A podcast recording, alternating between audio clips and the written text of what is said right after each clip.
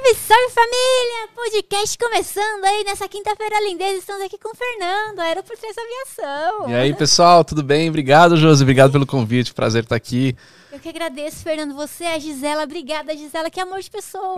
Sim, Gisela. Infelizmente ela não pôde vir, mas a gente pode marcar uma próxima e falar só de viagem daí, Vamos né? de viagem, Vamos? de viagem de vocês. Nossa, é emocionante. Adoro viagem. É legal. legal. E a gente tá com uma série nova agora produzindo também, então dá pra falar uns negócios bem legais aí. É, fica o convite aí, então, pra vocês. É Antes da gente continuar nosso bate-papo, falar pro pessoal que tá em casa aí sobre os nossos parceiros aqui do canal. Nitrix Energéticos Isotônicos aí pra energizar o seu dia aí nesse calorzão, né, que tá fazendo ultimamente. Temos também a Galaxy, galaxybr.com, maior fabricante de placas de vídeos do mundo. Pessoal, acessem o site deles. Tem mouse, teclado, headset, tem cadeira gamer. Nossa, com RGB é maravilhoso, muito bonito assim, nossa, tô namorando as cadeiras. tem também é, monitores topzera. Acessem aí, pessoal, galaxybr.com, beleza? Estamos ao vivo aí no YouTube e na Twitch. Mandem suas perguntas, galerinha, aí pelo chat aqui no YouTube, beleza? Superchat, manda aí que vai ficar mais organizado aí. E a gente vai é, fazer o possível para ler todas as perguntas, que deve ser bastante. Aí o pessoal mandando, o pessoal tava louco, assim, ai, não sei o que. O pessoal ama aviação, tema, né? É, a aviação é impressionante, Incrível. atrai todo mundo, porque quando eu comecei a fazer é, conteúdo sobre aviação ainda para TV, né? Isso em 2013 para 2014. Faz tempo. Faz tempo. Para TV começou lá. E muita gente me perguntava: "Nossa, mas isso daí não vai dar view, ninguém vai assistir porque aviação é um negócio nichado, tal". E na verdade não é, é, é um assunto nichado tecnicamente falando, mas é um assunto que atrai muita gente. Então atrai. tem muita curiosidade porque todo mundo tem acesso à aviação de alguma forma. Eu costumo dizer que todo mundo precisa da aviação, mesmo nunca tendo entrado num avião na vida. É verdade, né? Trazer, né? Mantimentos, alimentos. Exatamente. Sei lá, levar alguém que ele conhece no trabalho, alguma coisa assim. É, né? não, e agora nessa época de distribuição de vacinas, por exemplo, Sim, sem avião seria impossível, né? Hum, nossa, é verdade, né? Transporte avião, é. a gente depende de tudo, né? Maravilhoso, depende. né? Então gera curiosidade, é um negócio bacana. Muita gente olha e fala como é que isso aí voa, como é que é o negócio. Então... Nossa, eu tava vendo você falando do avião, né? as camadas de tinta, meu Deus do céu. é muito pesado aquele, não imagina, né? Que é tudo aquele que voa ainda. Uh -huh. é. é. Tem alguns aviões que é. Como que é o nome? É. Rebite, não sei, que eles. para juntar as partes. Ah, sim, rebite, é, são chapas de, de alumínio, né? Eles são formados com chapas de alumínio sobreposta, e aí vai o rebite no meio para dar essa, essa junção, né, na, na, na, estrutura. Quando eu fiquei sabendo, eu pensei, meu Deus, esse negócio sai tudo assim. e fora a tinta também, que é pesadona. Nossa, é muito legal essas é. curiosidades que vocês trazem pra é. gente. A gente então... gosta muito de trazer esse tipo de curiosidade que ninguém imagina, né? É. Porque assim, é, ah, o quanto de tinta, quanto a tinta representa de peso num avião. Hum. Então você pega um avião muito grande, o maior avião de passageiros do mundo, o Airbus A380. A gente está falando aí de 3 toneladas e meia só de tinta. Meu Deus! É, é muita coisa. É, e o custo de tudo isso, né? E outras coisas interessantes que a gente gosta de falar, para onde vai o esgoto do avião. É verdade, né? o xixi, o cocô lá dentro, né? E aí, né? Fica armazenado? Fica armazenado, tem um tanque né, armazenado e cada final de voo vem uma equipe, engata uma mangueira ali, drena aquilo. Eu lembro que antigamente eles falavam que era só, eu era criança, né? Histórias que eles falavam que o avião soltava assim os dejetos, o coxo quando tava voando, daí que é tipo pedrinha de gelo. Uhum. Na verdade funciona. Na verdade a água, né? O resíduo líquido, não não xixi, né? Mas a água de torneira, de pia, isso vai sendo despejado mesmo e condensa assim que sai da, né? Ele, ele, ele se transforma em cristais de gelo, não chega a cair no chão, porque são pequenas partículas, o avião se movimentando muito rápido, muito alto, vai evaporar, vai condensar e vai embora. Agora, os dejetos sólidos, né, aí são armazenados num tanque. Hoje em dia, quando você dá descarga no banheiro de um avião, dá aquele barulho, né? Aquele vácuo puxando. É. Eu nunca fui no avião, é, é, no banheiro do avião, porque dá medo. É, é assustador, né? É, se segura pra não ir. Então, porque faz um barulho forte, né? Então parece que você vai ser sugado junto ali. E hoje em dia funciona assim. Antigamente era um líquido azul, né? Que até tem alguns filmes antigos aí que o cara é, põe, põe a mão assim e sai tudo azul. E é, é, tipo, era tipo um banheiro químico mesmo. Então você pega aviões mais antigos, era o mesmo princípio de um banheiro químico. Meu Deus, que louco. E quando entope o negócio, né? Porque assim, é um banheiro do avião inteiro? É. É, os aviões comerciais uh, que fazem os voos, a maioria dos voos no Brasil, todos eles têm pelo menos dois banheiros, Ah, né? que- Tem dois. bom. Tem normalmente um na frente e um atrás. Muitos aviões têm um na frente e dois atrás, ou dois na frente e dois atrás, depende do, do tamanho e configuração do avião. Mas tem mais de um. Agora, aviões menores, aí vai ter um só, e aviões menores ainda, se carrega 10 passageiros aí, vai carregar, vai- não vai ter banheiro nenhum, então não tem, não tem como. Uma vez a gente foi gravar um clipe, acho que no Campo de Marte, né? Daí a gente tava num jatinho, assim, ele ficou em solo e tal. Mas assim, se levantava o banco, tinha tipo um vaso sanitário. Eu achei tão nojento.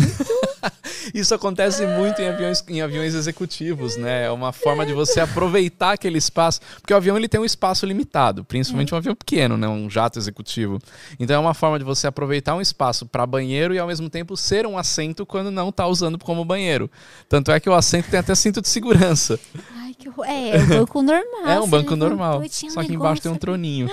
Eu fiquei, meu Deus, que nojento. Será que alguém usa isso numa eventual necessidade? É melhor ter, né? Não, usa, Tipo, usa. Sim, se é um voo longo ou se a pessoa precisou, é melhor ter um banheirinho ali. tá passando mal, né? Usa ali. Mas acho que o cérebro humano é tão assim, sei lá, o organismo, que você tá ali naquele momento, não tem banheiro e você não. Não dá lá, vontade. É, dá- é, você fica ali de boa tal. Mas se tem, você vai pensar, ah, tem ali, então vou usar. Ai, mas pensou.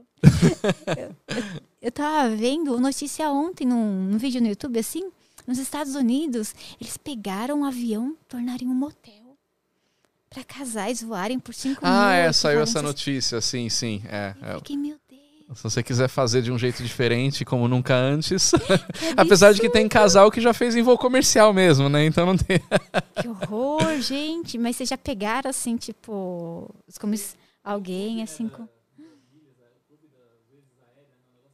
Do É, que? Pra, tipo, motel, assim, você diz? As pessoas que fazem voo comercial, elas vão contabilizando, né? Ah, sim, não, Aí sim. tem uns clubezinhos lá que eles, tipo, quanto mais vezes, mais, tipo, ponto ela tem. Isso daí eu já não sei. É, é uns fóruns, sabe? Tá, Que a esse galera eu não conheço. relatos, é. Mas eu sei que a Josi falou desse que anunciaram essa semana. É um voo pra isso, assim. É um voo avião motel. Então um você motel decola e já vai lá em cima. Mas é até que. Assim, acontece com uma certa frequência em voos comerciais. O casal ir lá e. Principalmente em classe executiva. Quando a classe executiva tá mais vazia e o casal tá ali meio sozinho. horror, gente, porque deve ser tão pequeno, né? Tipo, imagina uma turbulência, sei pois lá. é, né? Em filmes ele vai no banheiro, né? Gente, é um absurdo essas coisas, o pessoal não tem vergonha É estranho, é cara. estranho. Né, credo, gente, tem lugar certinho. Vai lá nos Estados Unidos, no avião, lá, ó, legal. Uma experiência diferente. É. Ai, meu Deus, é muito legal. E como você entrou na área de aviação, Fernando? Como surgiu essa paixão aí, esse amor? Olha, aviação eu não sei de onde veio. Assim, eu não tenho ninguém na família que era da aviação. É, eu, a- a- o primeiro momento que eu me lembro de ter tido um contato com um avião de pequeno porte, porque eu já tinha viajado com um avião grande, é, mas de pequeno porte acho que foi onde deu aquele. Né, Estalo, assim. é, foi lá em Ubatuba, litoral norte de São Paulo, é. E eles faziam um voo panorâmico, isso eu devia ter uns 10 anos mais ou menos. É, eles faziam um voo panorâmico com o avião, eu lembro até hoje, era um, um piloto de São Carlos. E ele levava o avião até Ubatuba para fazer voo panorâmico lá na região. E aí meu pai me levou. Eu fiquei enchendo o saco, porque eu já gostava, já tinha interesse. Eu fiquei enchendo o saco do meu pai. Me leva, me leva, me leva. Ele me levou. Oh, que legal. E aí, nesse voo, o piloto viu um moleque desesperado por avião com 10 anos de idade e deixou, deixou eu ir na frente. E aí, no meio do voo, ele deu o comando do avião pra mim. Claro que ele, né, Ah, segurando. ele tava assim. É, ele tava segurando, mas ele deixou pôr a mão ali pra ver como é que era. Aí ele meio que fez eu parecer que eu até pousei o avião, sabe? Ah, me acompanha aí e tal. E eu fui. E desde então eu falei, não, é isso que eu quero, eu gosto, gosto, e fui estudando, né? Eu era muito novo na época, não podia voar, mas eu fiz vários voos de incentivo. Nossa, que legal. Porque em aeroclubes e em escolas de aviação você pode fazer voo de incentivo, né? Você pode chegar lá e falar: ah, eu nunca voei um avião desse, eu quero ser piloto, tem interesse, como é que faz? Aí a escola fala: ah, você pode pagar um voo de incentivo com o instrutor, 20 minutos, meia hora, você vai voar e ver. Tipo adolescente, criança. É, exatamente. acompanhado pelo pai. É, pode tal. ser, e vai acompanhado pelo pai, e aí o piloto, o, o voo é conduzido por um piloto da escola, né? E aí você tem a experiência de voar num avião desse. Que legal, eu não sabia. Sim, sim, qualquer pessoa pode fazer isso. Procurar uma escola. Você quer ser piloto? Quer... Antes de tudo, porque às vezes você tem o sonho de ser piloto e nunca entrou num avião na vida. E aí, quando você entra, quando você voa, você percebe, às vezes, ou você se apaixona de vez, como foi meu caso, ou você é, pode, sei lá, passar mal, não sei, né? Depende da fisiologia de cada um, né? Descobre que tem medo de altura. Descobre que tem medo de altura, né? Então é legal você fazer um voo panorâmico, um vo- voo panorâmico, um voo de incentivo para entender se você realmente é para aquilo. Nossa, legal. Em, to- em todo aeroclube, assim, se chegar. Todo aeroclube, escola de tiverem. aviação, porque é um a- a escola chama de voo de incentivo justamente que é para incentivar aquela pessoa a continuar né, na, na ideia e, e- se tornar um piloto, fazer o curso, tudo mais. Então é uma forma de você aproximar ali e aí paga uma fração da hora de voo, né, que é, é mais barato. Nossa, é muito legal, porque a gente, assim, de fora não imagina que tenha isso, né? tem esse acesso, né? E é justamente isso que eu sempre quis promover com a Aero, né? Esse acesso à aviação. A aviação, infelizmente, ela sempre foi uma coisa muito distante. E a grande mídia, principalmente, só noticia algo relacionado à aviação quando é tragédia. Aí cai o avião, morre centenas de pessoas, É. eles vão anunciar. E a gente fica morrendo de medo. Exatamente. Agora, todos os voos que acontecem diariamente, todas as novas tecnologias, as- a- tudo que acontece na aviação diariamente que ninguém fica sabendo. Né? A gente tem a terceira maior fabricante de aviões do mundo aqui do nosso lado, em São José dos Campos, que é a Embraer. né? Então, quem não está envolvido com a aviação de alguma forma, nem sabe disso. Que a gente tem uma referência aeronáutica no Brasil. O Brasil é referência aeronáutica no mundo. Vende pra fora, né? Sim. Fiquei sabendo, é, caças também eles vendem. Eles têm, eles vendem caças, é o né? Super Tucano, que é um, é um avião desenvolvido na Embraer, vende, já tem forças armadas do mundo inteiro, né, de vários países, saiu daqui, tecnologia local, né? Então, claro que a tecnologia de uma, de uma empresa que fabrica aviões, ela é. A aviação é mundial, né? A gente não pode falar que a aviação é algo local. Então, evidentemente, a Embraer ela produz aviões em parceria com vários fabricantes, com várias, vários players do mundo todo, né? Mas a, o Brasil tem o Instituto de Tecnologia Aeronáutica, que é o ITA, lá em São José dos Campos, que forma engenheiro aeronáutico. Faculdade, né, e tal. E- Então é um negócio muito legal. Começou lá nos anos 60. Foi uma visão do, do, do Osiris Silva, que foi o fundador da Embraer na época, né?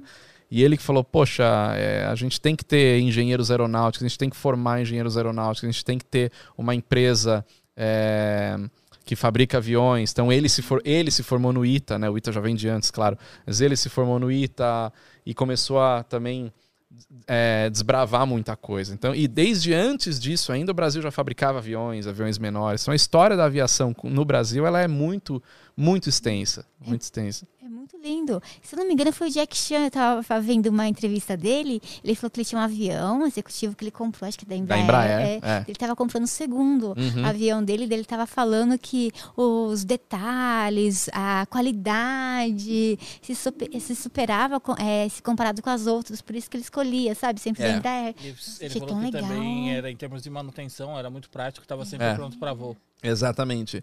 Existem, assim, a Embraer ela está em vários mercados, né? A Embraer ela, ela atua no mercado de aviação militar. Então eles produzem caça, como o Super Tucano, é um caça pequeno, um caça com motor a hélice, é, mas é um caça que tem um mercado muito específico e funciona muito bem. É, tem o mercado de avião é, de transporte, que é o KC-390, é um avião muito bom também que eles fizeram agora. Eles têm o mercado de aviação comercial, com jatos pequenos e médios. E eles têm o mercado de aviação executiva também. Então eles atuam em todos os mercados. E antigamente eles atuavam ainda no mercado menor de aviões da aviação geral, com uma parceria com uma fabricante dos Estados Unidos, a Piper. Estou falando dos anos 70. Né? Então Piper, eles. fabricante do Piper Cub? Isso, fabricando Piper Cub. E aí a Piper, ela tinha, ela tem vários projetos, né, dos anos é, 60, 70, e muitos desses projetos vieram para serem feitos na Embraer sob licença. Então tem avião que tem dois nomes. Você tem o Piper, é, eu acho que eu acho que nos Estados Unidos é o Piper Cherokee, no Brasil é o Embraer Tupi, é o mesmo avião. É mesmo, E só aí muda só muda o nome porque foi feito sob licença na Embraer no Brasil. Então a Embraer ela tem, ela já teve parcerias com fabricantes de outros países para fabricar caça, como o fabricante italiano, por exemplo. Então ela atua em todos os mercados. E É é- gigante. ela é gigante. Por isso é a terceira maior fabricante de aviões do mundo, né? Imagina, né? Assim, então as nossas terras aqui tão pertinho. né? É, exato. E assim, é, é um tipo de informação que, infelizmente, numa mídia de massa não é difundido do jeito que deveria. É. Né? Então, o Aero eu quis justamente começar a fazer com esse objetivo, de mostrar o que tem da aviação por aí, né? Mostrar os bastidores, como funciona, história e o que está sendo feito ali, além de acidente aéreo, além de. É, porque acontece, todo mundo vai procurar na internet. Teve também um negócio, eu não lembro qual companhia aérea estava cancelando os voos, o pessoal chegava para voar. Até eu fui procurar para ver o que estava acontecendo. Aham, Daí encontrei você, o Lito, o pessoal fazendo todo mundo vídeo assim sobre o acontecimento, porque eu tava curiosa, por que tá ninguém consegue embarcar, Uhum, sabe? Sim, Não tinha ninguém que tava embarcando, mas a gente fica curioso. Quando tem acidente, a gente também fica curioso. é, Tipo, o que que aconteceu? Por que aconteceu, né? exatamente. E morre de medo, né? Nos próximos dias de voar de avião. Exatamente. Não, e é engraçado essa questão da, da, da- da pessoa tentar entender o que está acontecendo, principalmente quando você está no meio do caos, né? Vou até contar o que aconteceu umas três, quatro semanas atrás comigo, que eu estava em Congonhas. Eu, sa... eu moro do lado de Congonhas. Eu saí de casa, começou a chover, mas começou a chover daquele jeito São. Paulo verão, né? Vai, vai parar tudo. Em cima de Congonhas. Aí quando eu saí de casa, eu falei: esse voo vai ser cancelado ou vai atrasar, porque Congonhas vai fechar. Não tem jeito. Eu cheguei, eu, eu, eu passei pela segurança, entrei lá na, em Congonhas, tem a sala de embarque, o vidro que você vê para a pista. Você não viu o avião que estava na frente. De Tanta chuva, vento, o negócio assim, os aviões todos parados. Claro que Congonhas fechou por duas horas. Duas horas foi suficiente para parar o país inteiro, porque Congonhas, Santos Dumont são aeroportos chave no país. Então, quando você para um aeroporto desse por duas horas, você trava a malha aérea do país. Porque voos que tem que chegar para cá não chegam, tem que alternar em algum lugar, voos que tem que sair daqui não saem, e vira um efeito cascata que é terrível. E quando isso volta, reabrir o aeroporto, não é só reabrir o aeroporto e continua de onde parou. Aviões que estão voando tiveram que pousar em algum outro lugar. Aí é, é realocar passageiro, é um caos. Nossa, eles tiveram que pousar em outro lugar, ainda tem que pegar passageiros às vezes naquele aeroporto. Exatamente. Para a companhia aérea é um tremendo prejuízo, porque eu imagino, o passageiro que está vindo para Congonhas, ele pode alternar Campinas, ele pode alternar longe pra Curitiba, caramba, é, ele né? pode alternar Curitiba ainda. Curitiba piorou. Piorou. Nossa, vai ter Então- que vir ou de avião ou de ônibus, sei lá. demora. Normalmente o que acontece. Campinas pode pôr no ônibus, Campinas resolve. Mais fácil. É, Curitiba, normalmente assim. Põe o pessoal todo no hotel, voa no dia seguinte. Não tem o que fazer. E aí eu, eu, no meio dessa situação, eu sei o que tá acontecendo, eu sentei no canto da sala de embarque e fiquei lá jogando joguinho, esperando. eu vou fazer o quê? Não adianta nessas horas você ir querer bater no despachante ali, querer do funcionário da chilique empresa. lá, né? Não adianta, não adianta. É efeito meteorológico. O aeroporto fechou e ponto final. Né? Ninguém reclamar com Deus, sei lá. fala, liga pro São Pedro, falou, pô, tinha um compromisso aqui. Tá atrasado, olha. É. E assim, aí às vezes as pessoas, muitas pessoas falam, não, porque não tem estrutura. Dependendo do nível da chuva, você pode estar em qualquer país do mundo. Vai fechar Vai. né? Uma tempestade dessa é segurança. E aí, quando finalmente meu voo saía às 6 horas da tarde, eu finalmente consegui entrar no avião 9h40 da noite, Meu Deus, coitado. quase 4 horas de espera. O cara que estava sentado na minha frente, ele tava louco, ele tava querendo morder, o- ele tava querendo matar alguém. É incrível, né? A pessoa fica, né, possesso, Transtornado. né? Transtornado. E aí o que acontece? Numa que, que é esse tipo de coisa que eu explico em vídeos, né? É, eu até vou fazer uma série de vídeos agora mostrando o que, que acontece no, no ponto de vista dos operadores, aeroporto, companhia aérea. E, e aí, fechou o aeroporto, é um caos, né? Mas nesse caso especificamente, eu vi o cara é, xingando todo mundo, xingando a comissária, como se a comissária tivesse culpa, né? E, e aí o, o que, que aconteceu? Nesse caos todo, aviões que não chegaram em Congonhas alternaram em outro lugar, passageiros em conexão perderam a conexão. Então tinha acho que 15, 20 passageiros que estariam no nosso voo que não chegaram. E aí o voo vai ter que sair, né? Perdeu a conexão, resolve esses 20 passageiros, os outros 150 têm que ir embora. Aqui. E aí o. Só que o que acontece? Quando você deixa de embarcar 20 pessoas, você está deixando de, de embarcar uma tonelada e meia no avião, mais ou menos. Né? Vamos supor aí 70, As 75 malas quilos cada. também, é. Mais as malas, vai, duas toneladas, vamos, vamos arredondar. Duas toneladas no avião representa bastante coisa. Então, sempre quando um avião vai sair, ele tem todo um cálculo de peso, balanceamento, ele tem que estar tudo certinho. É. Você tem o centro de gravidade. Se você põe mais peso atrás, tem que compensar com peso na frente, vice-versa, tal. Você tirou duas toneladas do avião, você tem que rebalancear, você tem que recalcular tudo. Põe uns pezinhos, põe umas pedras lá dentro, não sei. Então, eu que- espero, mais passageiro. E aí? Então, e tem um profissional, tem um profissional na empresa aérea que faz isso. Isso é normal. Então, o comandante, muito solícito, querendo dar atenção para os passageiros, e tal, ele jogou a real para os passageiros. Pegou o, o microfone dele lá e falou: ó, a gente não saiu ainda porque é, temos, te- nós temos 20 pessoas aqui que não embarcaram por conta de tudo isso e tal.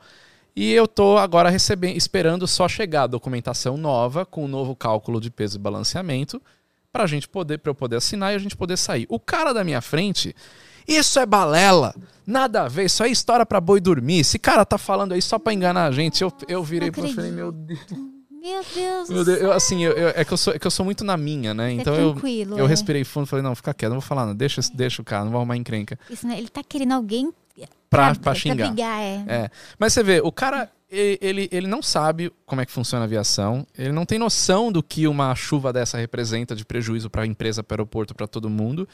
E o piloto que foi querer falar real do negócio, o outro ainda ficou bravo porque achou que o piloto estava inventando uma história para justificar o erro grotesco da companhia aérea de atrasar o voo. Meu Deus, tá chovendo, meu Deus. Então, é- é-. E- tem que remanejar o peso lá. Peso- Os outros entenderam certinho. É, esse foi o único que eu ouvi porque ele estava na minha frente. Mas o pessoal fica bravo, um dá aquela risadinha sarcástica, sabe? tá vendo? E, e não adianta, e não adianta. É, infelizmente, recentemente eu vi aí, eh, recebo muito vídeo né, de, de, de coisas relacionadas, gente quebrando é, o check-in, quebrando a, a, a mesa do check-in, querendo atacar a pessoa que está trabalhando lá porque perdeu o voo, porque. Gente, Meu Deus! Não é o que vai resolver. Que horror! Hum. não vai resolver. É Isso- os hooligans. É, os hooligans, né? O cara põe o soco em inglês e vai. "Ah!" Nossa, e é preso uma pessoa assim? Tipo, Oi? tem, tem que prender, Tem, não é, dependendo. Porque assim, se você acha que você tem razão assim. porque a companhia atrasou o seu voo, você tem uma razão, né? Ok. A partir do momento que você quebrou o primeiro negocinho, você já perdeu completamente a razão. Ameaça outra pessoa, a vida dela, né? Sei lá, vai que se passa, né? Os profissionais que estão no aeroporto, eles estão lá para atender, para tentar tirar da frente o problema, resolver e, e- e fazer a coisa acontecer. Então, se você perdeu um voo por algum motivo, tenta ver, por mais é, transtornado que a pessoa esteja, tenta ver um pouco qual que é a razão do negócio, porque eu já passei por situações ruins em, em embarcar e tal, mas tem coisa que não adianta. Né?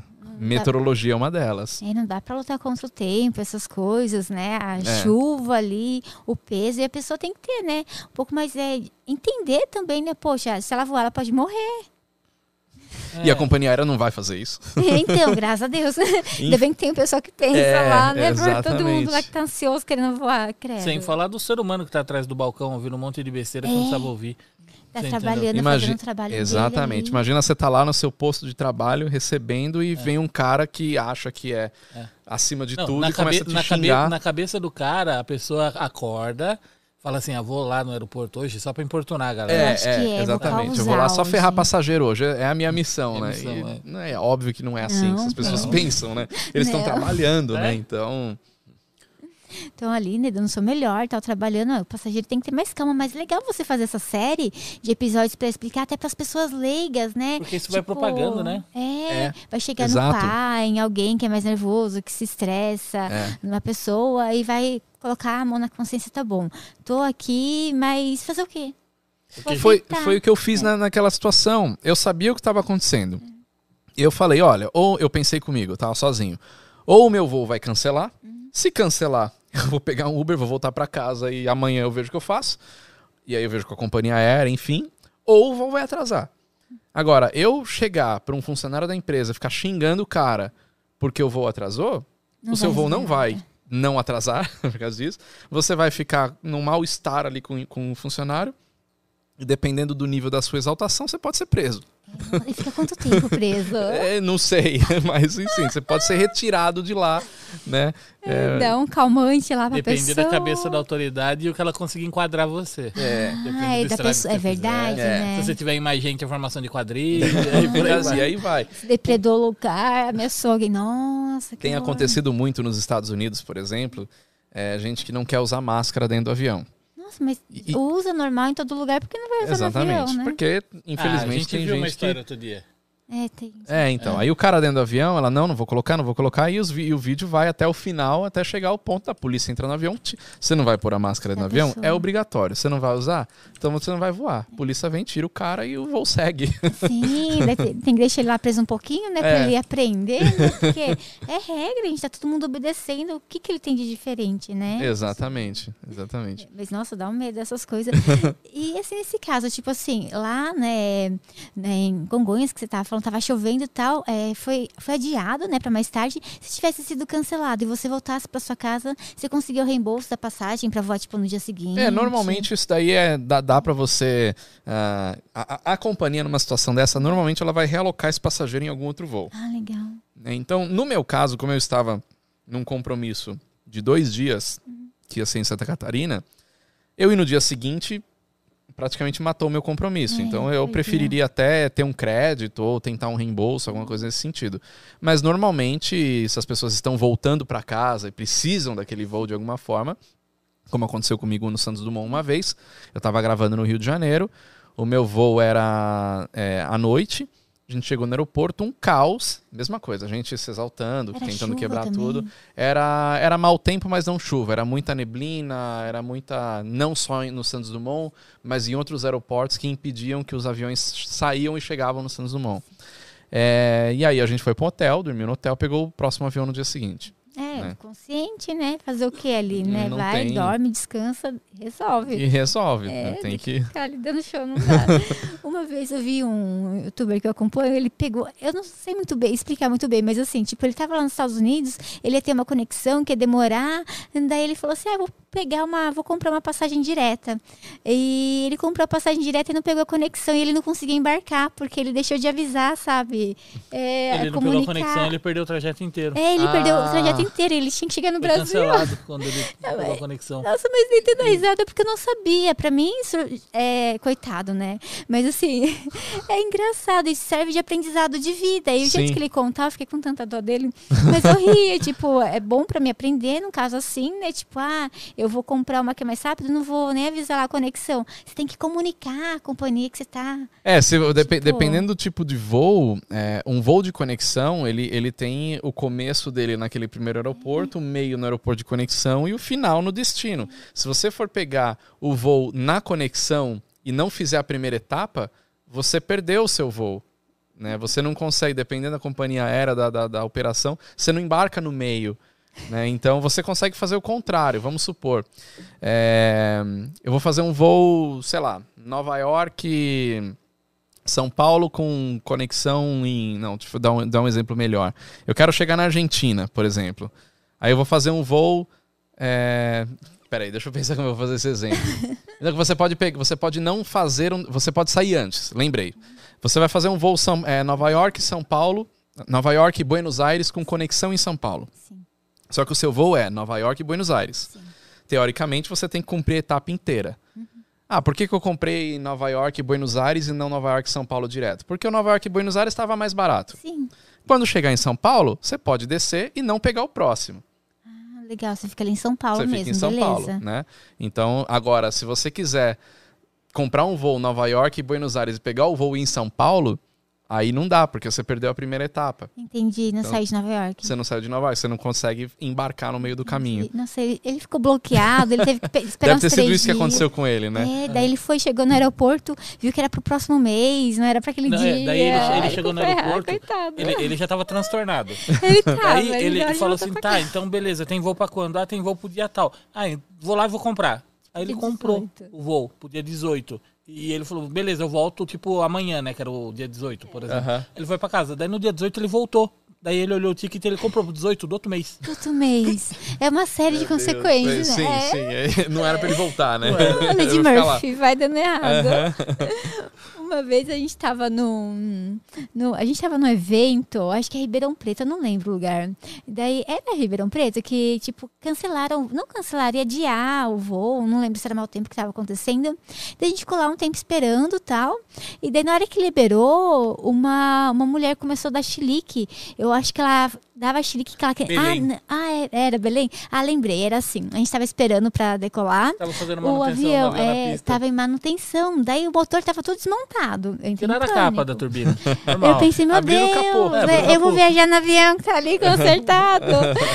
Que bom que tá consertado. Não, Parece que é- fosse o contrário, Não, né? é bom, mas eu vou testar, sei lá o que aconteceu nele. Daí, de repente, uma mulher começou a dar crise, falando que ela não ia embarcar no avião.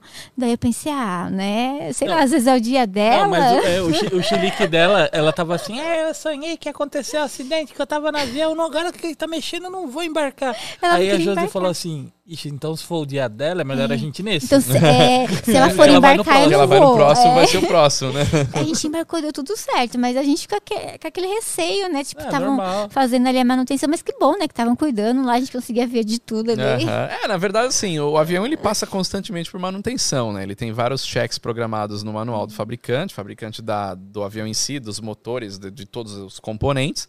E de tempos em tempos, esse avião tem que ser encostado.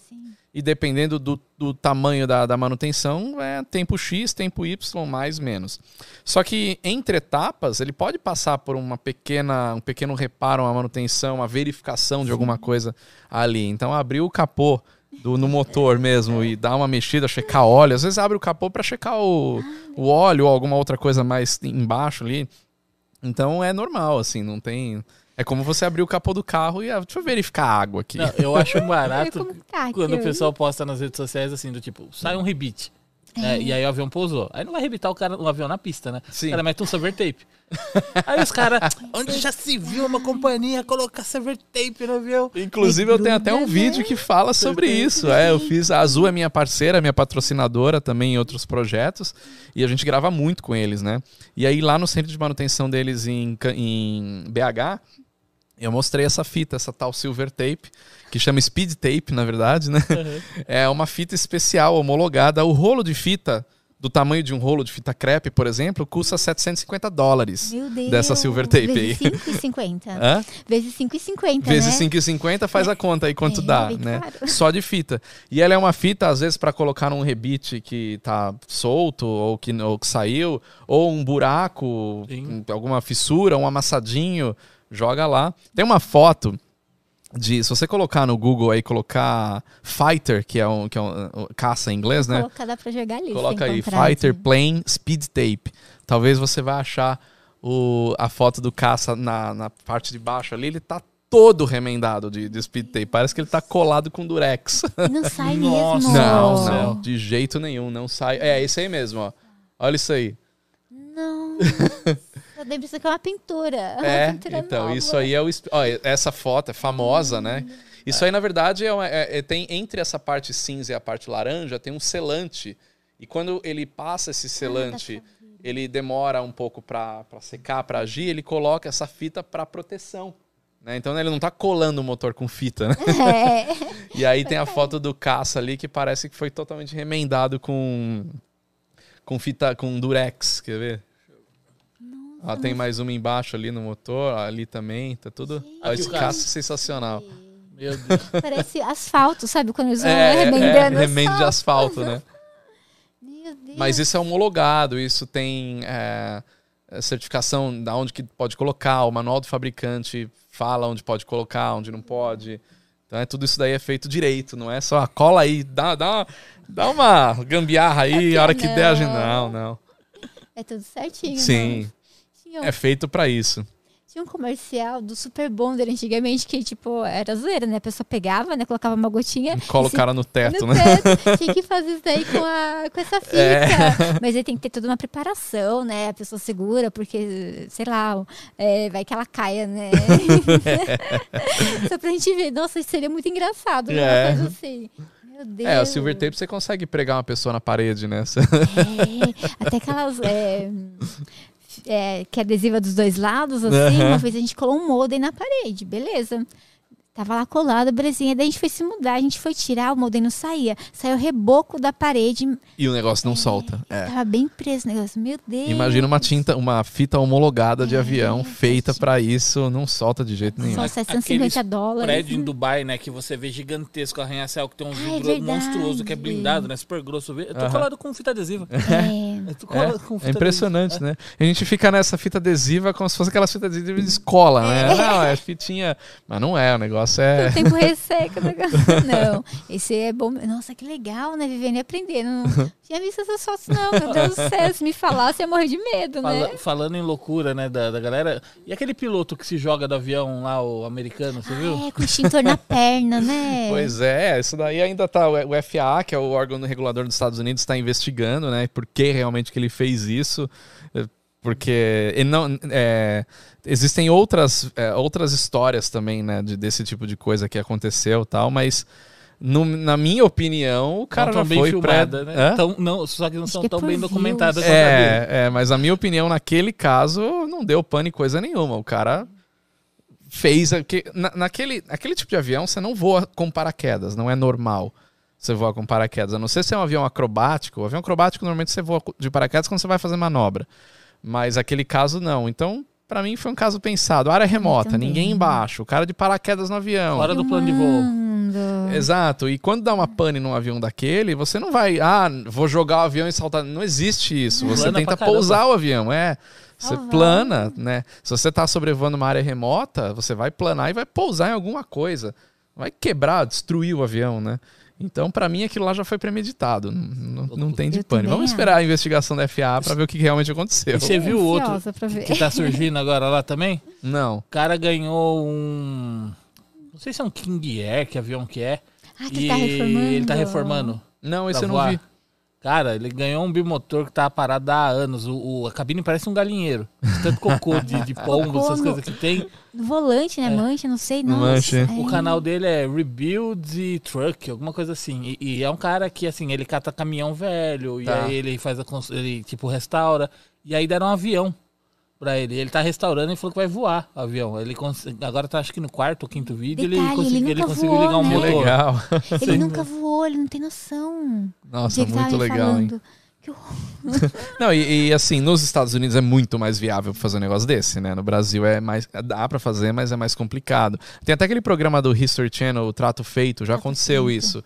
De o cara trocar um- alguma coisa por um pedaço de avião, uma carcaça velha. E aí, lá eles têm amigo pra tudo, né? Né? Eu tenho meu amigo que reforma aviões desse modelo. Aí chama o cara, passa no final do programa, o avião tá novinho, zerado, e eles fazem o voo, né? É, é legal, É. né? A pessoa sabe o que tá fazendo e tal, Sim. especialista nisso. Eu acho muito interessante essa questão de restauração de avião. Esse ah, tá. cara aí. Acho que é um Cessna isso aí, é um. É um antigo. Seis dias. Ele vai voar, então, porque se foi seis Ele, dias ele atrás. fala ali qual avião que é? Não sei se. Vamos ver.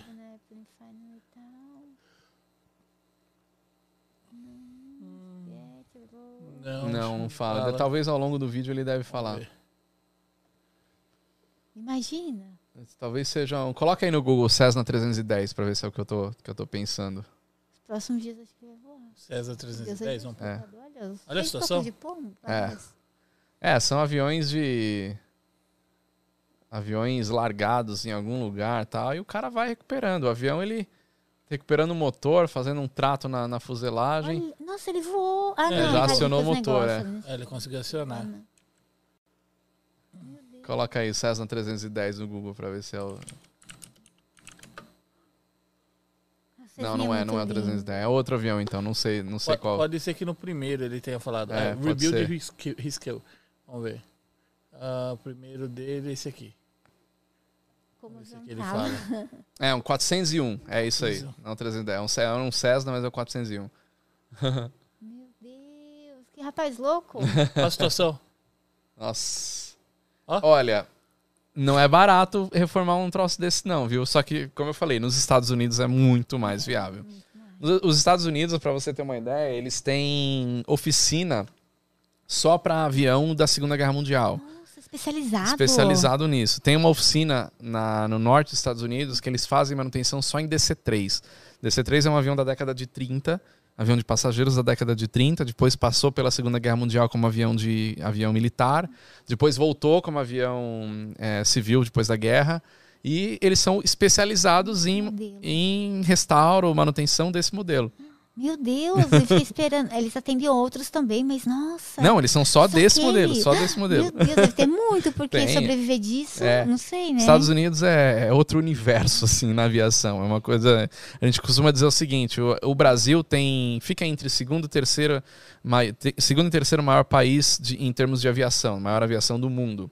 Às vezes briga com o México, fica ali e ele é 10 vezes menor do que o primeiro lugar, que é os Estados Unidos.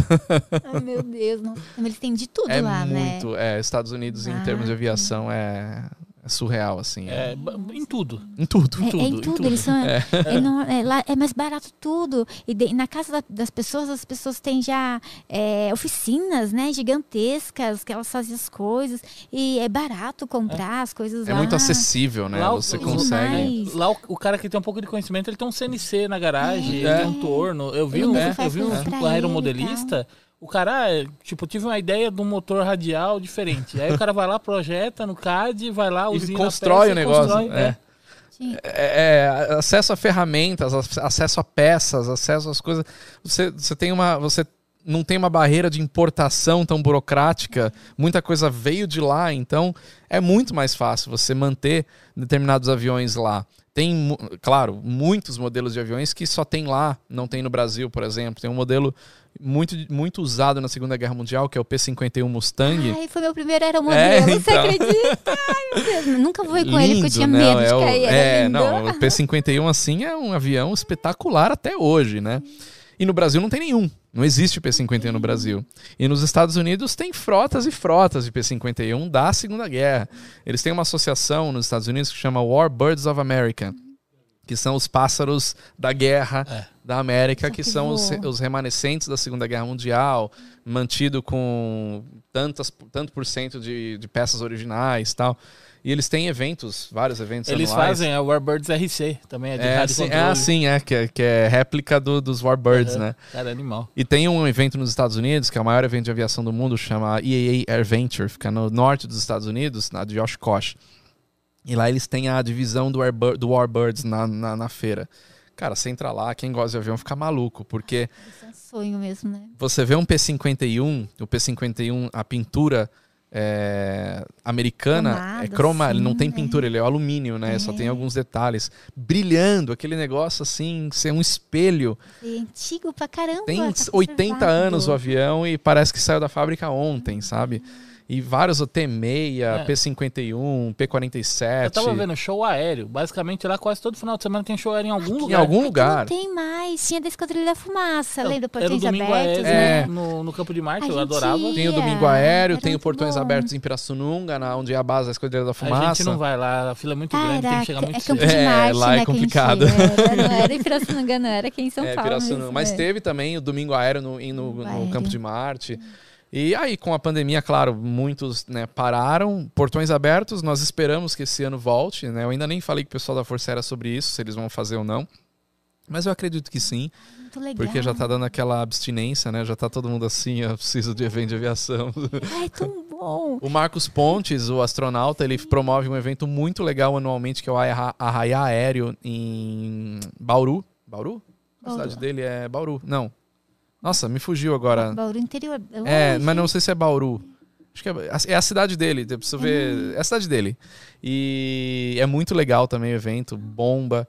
E aí tem um amigo meu que fez a réplica de 14 bis, que é o Alan Calaça. Então ele voou com 14 bis no evento do Marcos Pontes, com a Esquadrilha da Fumaça fui, no evento que a gente foi era 100 anos, é do 14 bis. Ah, é, sim. Daí tinha uma réplica lá. Nossa, que lindo! É, e. Fiquei, eu fiquei muito feliz de ver. Talvez foi até só amigo que fez, sei lá, foi em 2000 e sete por aí. Nossa, eu tava lembrando da Marta, Wing Walker. É a Marta, ah, sim, da Marta, sim. Wing Walker. Uhum. Viva ainda. Ela Não fazia, sei. Ela andava em cima do avião. o esposo pilotava. É. Ela era uma senhorinha. Sim, sim. E, ah, a gente, e, a gente, tem uns pilotos muito bons, né? Cara? Tem, opa, tem, tem. Tem um piloto, é, o pessoal da esquadrilha T6, né? É, eles já foram esquadrilha Oi. Foram, tem vários T6 voando lá, que é o pessoal, a Mônica Edo, O Carlos Edo faleceu faz dois anos, mas eles tinham uma, uma equipe, tem ainda, né? Uma equipe muito legal. E eu fiquei, eu fiquei, eu, o que eu fiquei mais feliz quando eu visitei lá faz três semanas mais ou menos, que eu conversei com a Mônica, que ela continuou o legado e tá fazendo os shows e Legal. vambora, era o que o Carlos queria. Então, é que ele morreu, começou a pandemia, então pouca é, coisa aconteceu. É, Mas estão lá né? os aviões e a apresentação eles fazem e eles, tão, eles conseguiram mudar agora na, na, legis, na legislação para eles poderem ser remunerados pelos shows aéreos que eles fazem com, com os aviões, né? Então tem mudado muita coisa para melhor na aviação. Isso tem que, que é o que viabiliza muita coisa nos Estados Unidos, né? Você voar um avião desse, um avião clássico no Brasil, até pouco tempo atrás era muito difícil quem fazia isso era o teimoso que queria mesmo, é. né? É caro aqui no Brasil para você cuidar. É caro para cuidar, é, a burocracia é antigo. é difícil. Agora a ANAC de um tempo para cá e, e, tem, tem feito um trabalho muito bom para facilitar, né? Uhum. Para dar acesso, então você poder ter um avião clássico, você poder fazer a apresentação e ganhar por isso, porque é um trabalho. Né? eu tenho um avião clássico. O avião consome 150 litros de gasolina por hora Nossa, e ele consome, sei lá, 200 litros de óleo em tantas horas. Imagina o preço disso aí. É muito caro. Nossa, sei lá, chega a 100 mil reais mais ou menos. Olha, um avião que eu visitei, que eu fiz um vídeo recentemente, foi o Albatross. Sabe o filme é, Os Mercenários? Ah, eu vi que você fez o vídeo. Isso. Nossa, Aquele perguntar. é o avião do filme aquele troço por, por hora de voo, eu não, não lembro exatamente, mas é, é, é, Olha, eu acho que é, acho que dava uns 5 mil reais, mais ou menos, 6 mil, não lembro exatamente o valor, preciso ver no. Mas é caro. Ai, é muito caro. É. Então, como é que você vai voar um troço daquele? Para fazer um show aéreo, para fazer uma apresentação, ou nem show aéreo, para você fazer uma apresentação estática em um, em um evento. Você vai ter que deslocar ele, ele vai ter que voar. Exatamente. Você não vai transportar esse não, caminhão. Não tem como. Tinha um cara no sul que tinha um L39, né? Também. O, né? Sim, sim, sim. O, o Albatroz L39, é. o caça. É. Tem mais de um L39 é no Brasil. Então, assim, o L39 consome por hora 750 litros de querosene. Isso daí é 750 litros. O litro do querosene hoje no mercado tá aí 6, 7 reais. Faz a conta, é, por hora. É, e a gente reclamando que o nosso Azira faz o quê? Tipo, Sim, Azira também. Eu tenho Azira também. Nossa, faz 9 km, né? com, 9 km com litro na pista. E um, e um motorzão daquele, né? É, nossa, eu tô muito chopé. É bom, nossa, Não, adoro, pegar bandeirantes de Azira é, é top boa, demais.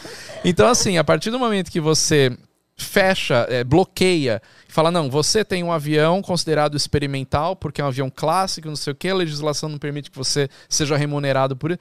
Quem que vai bancar isso aí? É? Só um cara que tem muita grana para queimar, né? É. Sim. Pela paixão. Eu, eu conheço gente que tem grana para queimar pela paixão. Nossa, e tem os aviões, mostrar, mantém, tá. e, né? Agora, se você quiser sair desse meio de pessoas que, que tem pela, pela extrema paixão e, e, e gastam o dinheiro pela paixão, se você quiser ter pessoas que investam nisso como um negócio, a legislação tem que permitir que isso vire um negócio. Né? né? Então, por que não virar um negócio? Por que não, não remunerar quem tem um avião clássico para fazer uma apresentação?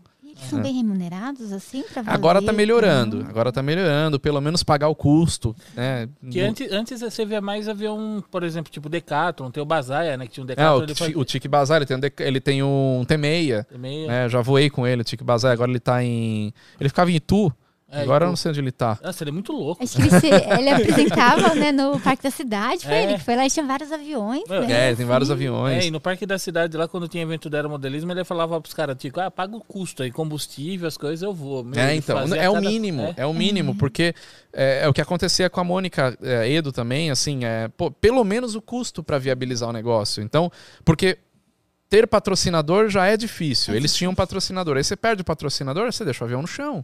Não tem como você bancar um T6 se você não tiver muito dinheiro, porque é caro, né? Então, eu acho que viabilizando a legislação permitindo que isso seja remunerado, que esse tipo de aviação seja vista de uma outra forma, você sai daquele meio dos, da, das pessoas, como eu falei, né, que mantém por uma, por uma paixão que vai muito além do dinheiro, sabe? É. E, e, assim, eu conheço todo, todo mundo desse, desse meio de, de, de aviões clássicos e são aqueles né? Então, se não tiverem aqueles, não tem aviação clássica no Brasil. Não, é verdade. Né? É muito caro manter, que nem você está falando isso. É um hobby muito caro, né? É. Para você ter ali, cuidar, como manutenção. É. Como então, hobby. É, como hobby é, é muito caro. Mas se você puder ganhar dinheiro com isso e fazer o que você é o melhor dos dois mundos. Né? Exatamente. Né? Você vai ter uma bela de uma apresentação, muito bem feita, feita com amor e com dinheiro. É, né? Porque né? é necessário, infelizmente. Não né? tem como. Precisa de dinheiro. Agora, juntando aviação, falando, a gente está falando de aviação clássica, né? E pilotos bons, né? Me lembra da época de, de, das guerras mundiais que os brasileiros foram é, voar lá fora baixo. e deixou todo mundo espantado pela altura que a gente voava. Né? O, o, é, é, todo o... mundo era by the book, né? É, é que o brasileiro nunca foi by the book, né? o brasileiro sempre foi isso até no audiovisual. Quando eu morei no Canadá, é, eu, eu, fazia, eu fiz curso de cinema lá tal, então eu tinha muito contato com o pessoal que fazia a produção mesmo, sim, sim. né? Grande. E o pessoal falava, cara, brasileiro é fora da curva, porque o, o, o canadense, o americano, ele é quadrado. É. é. sindicato, é não sei o quê. Então, se o cara é um assistente de iluminação, só ele aquilo. só vai fazer aquilo. Aí tem um refletor. Queimou a lâmpada do refletor, ele vai ligar para o responsável, vai sentar e vai esperar chegar a lâmpada certa. O brasileiro não, ele vai dar um jeito. Vai, lá, vai arrumar, vai aprender, vai se dividir vai no YouTube. Vai se virar, é. é. E, na, e na aviação, principalmente nessa época, dava-se um, dava um jeito, né?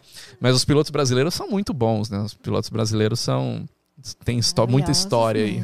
A aviação é. tá no sangue do brasileiro, não adianta. Ah, nossa, é muito bonita, né? Ver a paixão, é, né? É. Em 94, sim, acho que teve a Operação Tiger 1, alguma coisa assim. Os caras foram com a MX, acho que em Porto Rico, não sei onde que foi, contra os americanos com a F-16. Os brasileiros ganharam, é, sim, sim. dos americanos, né? Que a gente de MX. É, vira e mexe tem exercício. Já teve exercícios aqui. Acontece muito no, no Nordeste, acho que na região de Natal lá. E já aconteceu também no Rio de Janeiro. Chega porta-aviões com F é, com quais são os aviões? Bom, enfim, com caça americano e muito superior aos F5 do, do Brasil e é pau a pau. É, brasileiro é bom, é muito legal. E, esse mudando assim de assunto, e quando tem, tipo assim, a gente vê é, pontos luminosos voando do lado, do lado de caças, assim, Será que é tecnologia avançada? Não, os de... lápis, né? Que ninguém sabe o que, que é. É, que era de o, o aviões super né? desenvolvidos. Ah, mudou o nome? Já, já, já não estava sabendo. Será que são os ETs, os UFOs? Então, assim... Pensando assim. Eu, eu, eu não acredito muito nessa questão dos ETs, né? E tudo mais. Eu acredito muito mais em novas tecnologias sendo testadas. Ah, né? Que ninguém sabe do que, né? Isso acontece desde sempre, principalmente durante a Guerra Fria né? Você pega a é, famosa F-117, é, o nossa, Blackbird, o Blackbird, é todo o programa do Blackbird, né? Você, você pega aquela é, no, no, momento da Guerra Fria, famosa área 51, muito avião foi produzido lá dentro, desenvolvido, então decola um negócio, decola um Blackbird, vai lá em cima, você vê um negocinho para o que que é aquilo lá, não na então... velocidade que chegou. Você é. fala, meu, não tem nenhum avião que voa desse jeito. É. é até o momento, né? Até que as pessoas saibam. Exatamente. Então é, eu, eu acredito muito mais nisso. Até que se tem alguma notícia oficial que realmente foi algo alienígena, né? Eu acredito vendo. Na hora que aparecer na TV e falar, viemos em paz. É. é. Olha, eu, eu parto do seguinte princípio: você pega um planetinha pequenininho, no meio do nada, né? Longe Solto de qualquer lá. coisa com uma população como a nossa que cá entre nós, né? Para que um alienígena vai ver até aqui? Porque só tem com a gente, né? Que só tem humanos, né? Não tem nada melhor no universo. então eu acho que. Não sei, eu, eu, acho muito estranho isso daí.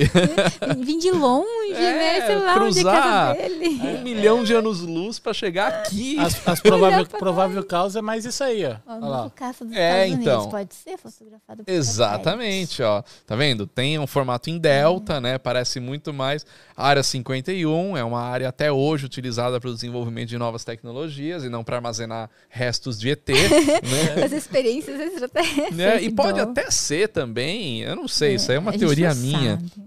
que existe esse, esse desvio de assunto para todo mundo achar, acha mesmo que é ET, enquanto a gente trabalha aqui ninguém fica sabendo. É, muito mais né? fácil. É, era, tipo, era, era, era, difícil antes, né, ter que encobertar. É. é. mais fácil deixar um bode expiatório. Exatamente, é tipo o Men in Black, né? É, Lembra do filme Men in Black? Lembro, você desce lá embaixo, tem lá os é, ETzinhos lá embaixo trabalhando. Tá trabalhando tudo ali, então...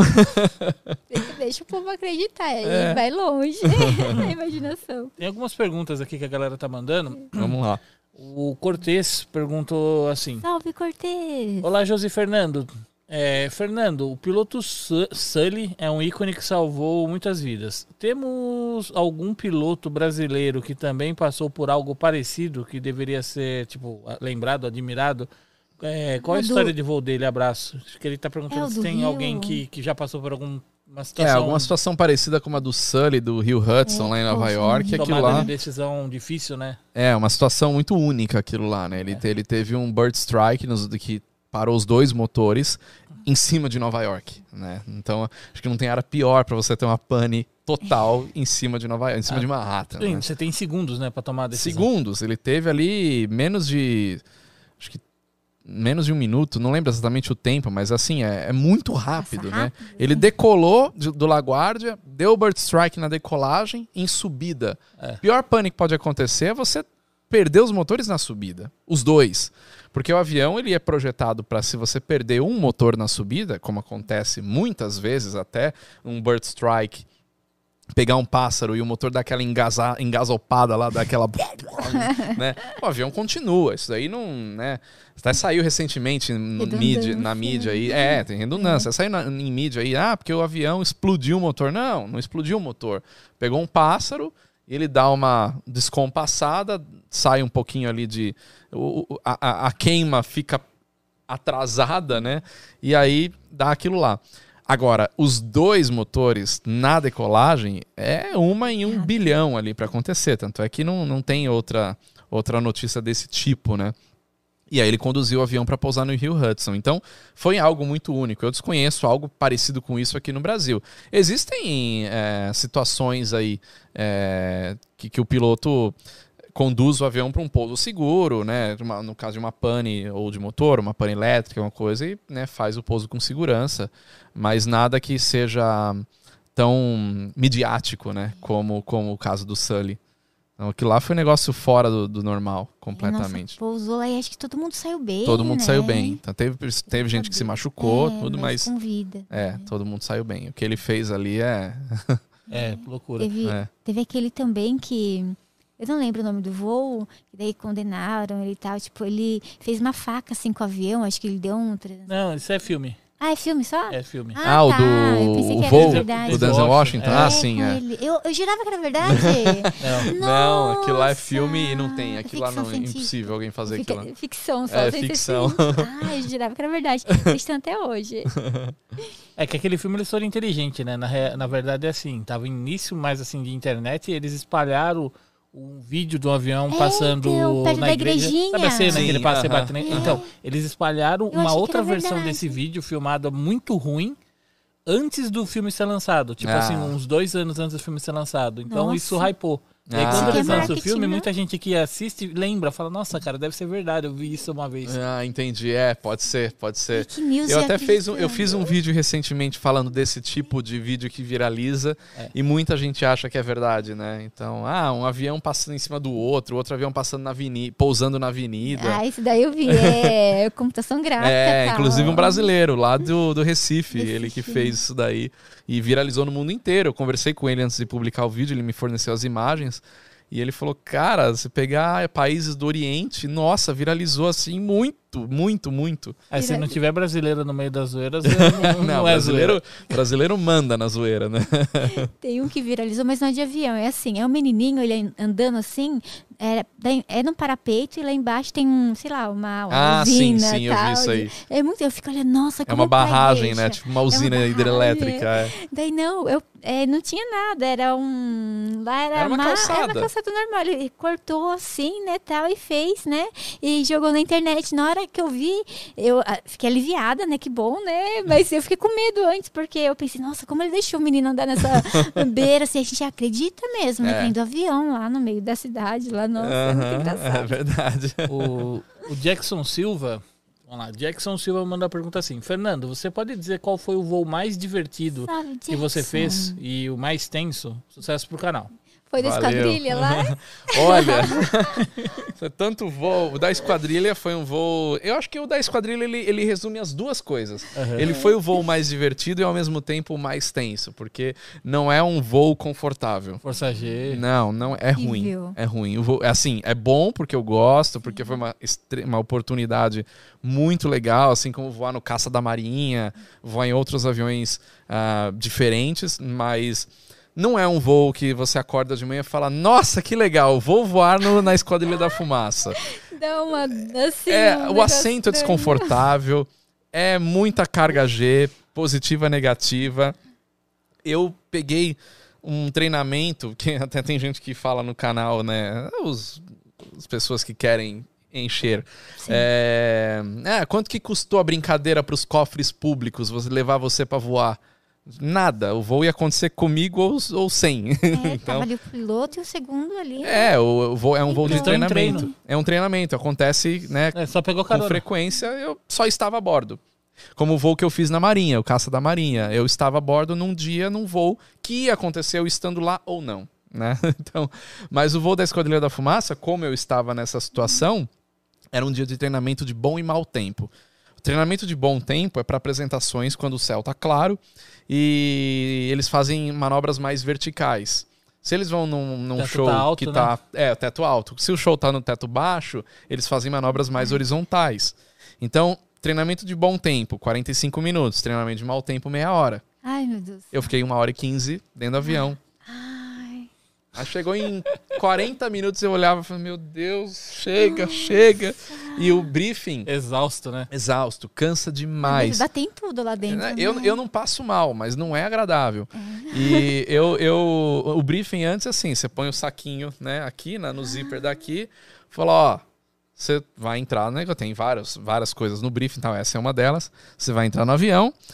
Se você passar mal, usa o saquinho. Pega. Tá. Se você já tiver posto seu estômago inteiro, seu aparelho digestivo inteiro para fora, você continua aguentando porque a gente não vai parar. Nossa, imagina, uma hora que começa a vomitar, acho que não consegue mais parar. Não, porque você começa a ver e sentir nossa, o cheiro. Não, esquece, esquece.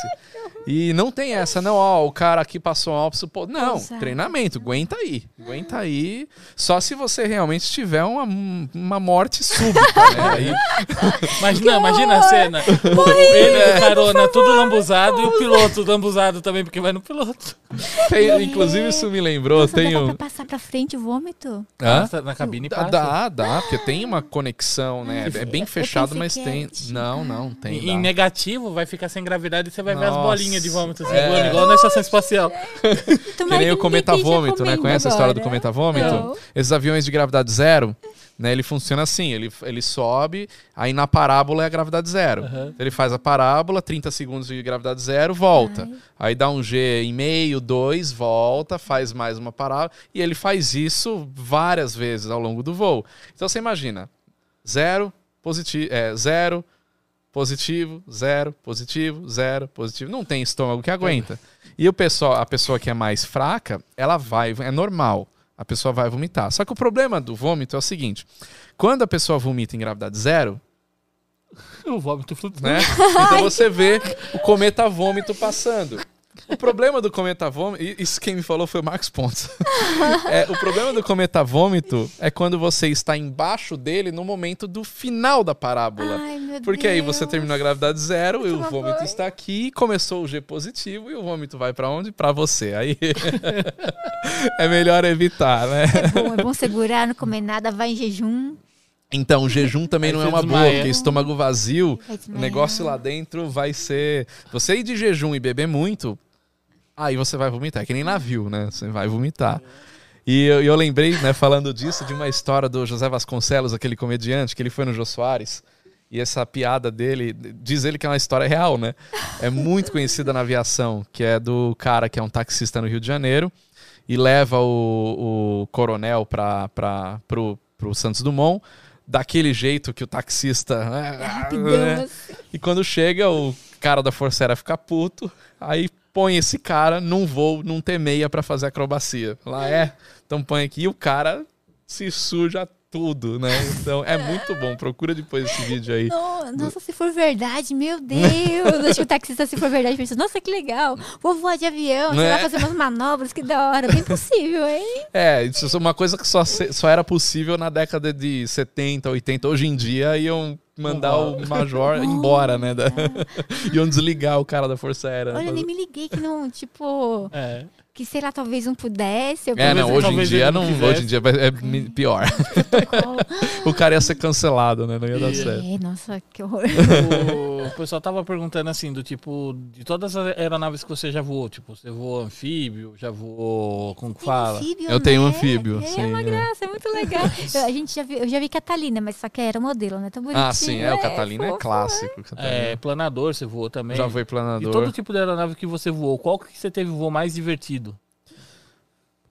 Olha, eu gosto muito do anfíbio, eu acho que pousar na água é assim, é muito é legal, é, é, é, sensacional. Eu acho. E inclusive se você quiser voar, se vocês quiserem voar, fica o convite que eu tô retomando uma playlist no meu canal. Um bate-papo a bordo, terminando com pousa na água. Um então, podcast no ar. É um podcast aéreo. Legal. Eu já fiz alguns já no começo do canal, tem uns 10 vídeos desse tipo.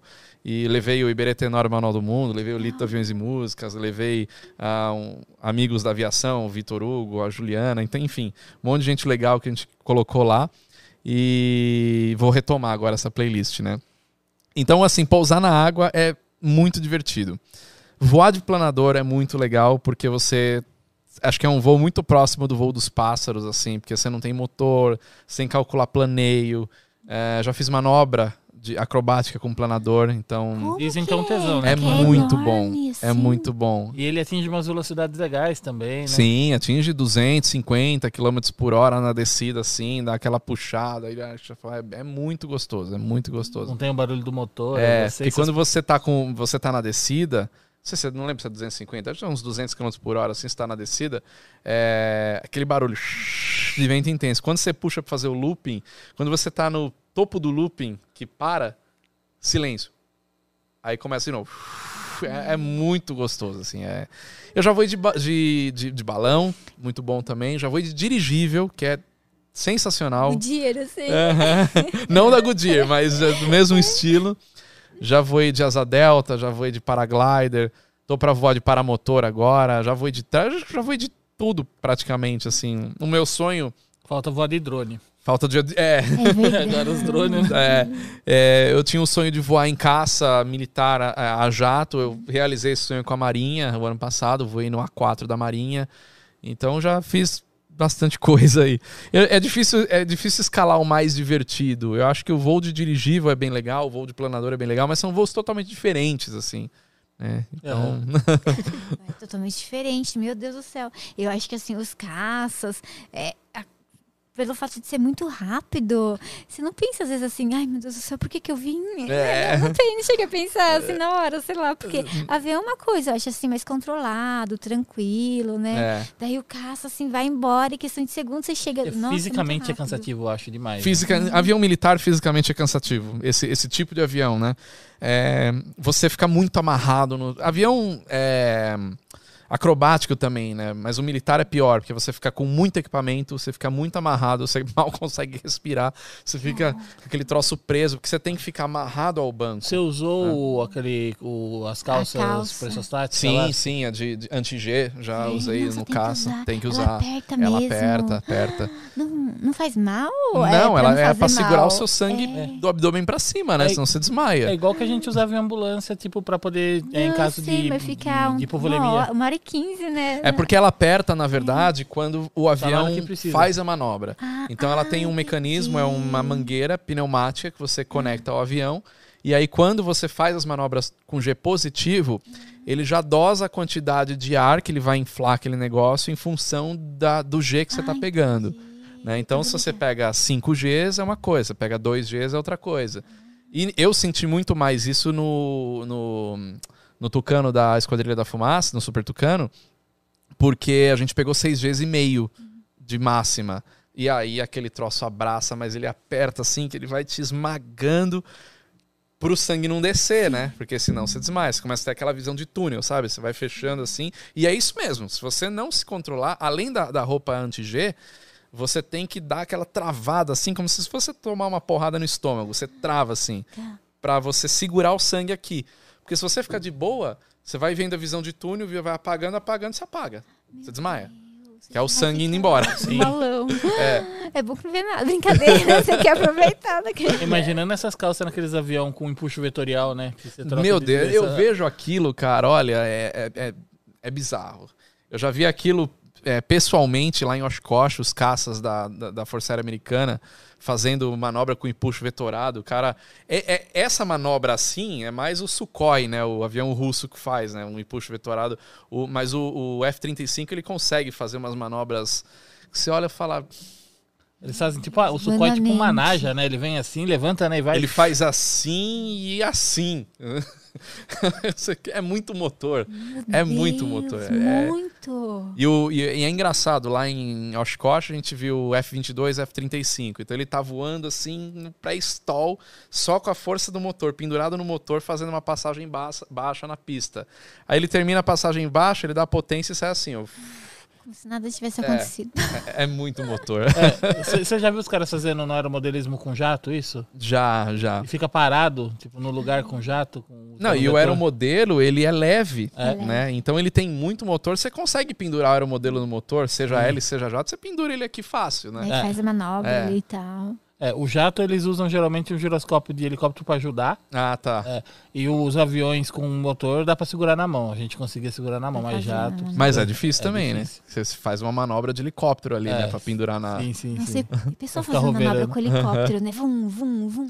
Eu não Meu entendo, Deus. fisicamente, eu não entendo como é que funciona um helicóptero aeromodelo que faz é. Eu não consigo é entender assim, eu, eu, não vejo a graça. Hélice, né? Você entendeu? Tipo, eu sei fazer, mas eu não vejo a graça. É, você inverte o passo da hélice, que assim, o helicóptero normalmente ele tem só um passo positivo. Sim. E aí o do, do aeromodelo ele tem o negativo. Ah, entendi. Você entendeu? Então eu jogo positivo, negativo, positivo. Por isso que ele negativo. consegue fazer um negócio assim, parece é. uma libélula voando. Parece. Sim. É uma coisa de louco. É, é, bizarro. Você olha aquilo lá e fala, mas peraí, fisicamente não, não, dá, não dá certo isso aqui. E a pessoa coloca às vezes na cara assim, nossa, e perigo de se matar. É, tinha um, tem um brasileiro, ele é de Cajamar. Muito bem, aqui. É maravilhoso, mas eu morro de medo. Aí corta grama, né? É. Esse de Cajamar, ele vinha assim com o helicóptero na cara dele, assim, ele jogava na cara, assim, bum, parava e voltava. Tinha um shake um que voava com o helicóptero, né? É o shake. É, que era, é, patrocinado, sei lá, pela Lying, né, eu acho. E, nossa, ele fazia as manobras assim, voava na cara, nossa, participava de campeonato. Meu Deus! é o Tarek esse aqui, né, quer ver? É, parece com o Leandro. Tarek ao Assad. Al-Sad. É esse... Ah, esse cara, assim, ele é um shake. Aí a história dele, ele começou a voar os aeromodelos e ele como que fala? Parece que essa propaganda é. de cabelo. e ele e, e aí o que, que acontece? Ele achava os helicópteros muito é, lerdo para ele, pro gosto dele, né? E já era rápido. Daí ele pegou e mandou projetar um para ele mesmo e montou uma fábrica. De contas, o shake é dinheiro ilimitado, é? né? Então. É. Daí ele fez esse modelo aí. Não, eu não consigo entender como é que esse troço voa. Parece que tá, sei lá. É, é muito maluco, muito maluco assim, é tão rápido que não dá para saber como é que o cara tem a, a, a, agilidade de comandar um ponto de não bater no chão, perder o timing, sei lá. É, é muito simulador. É, e aí né? você pega a memória muscular do, tá, ah. do tempo.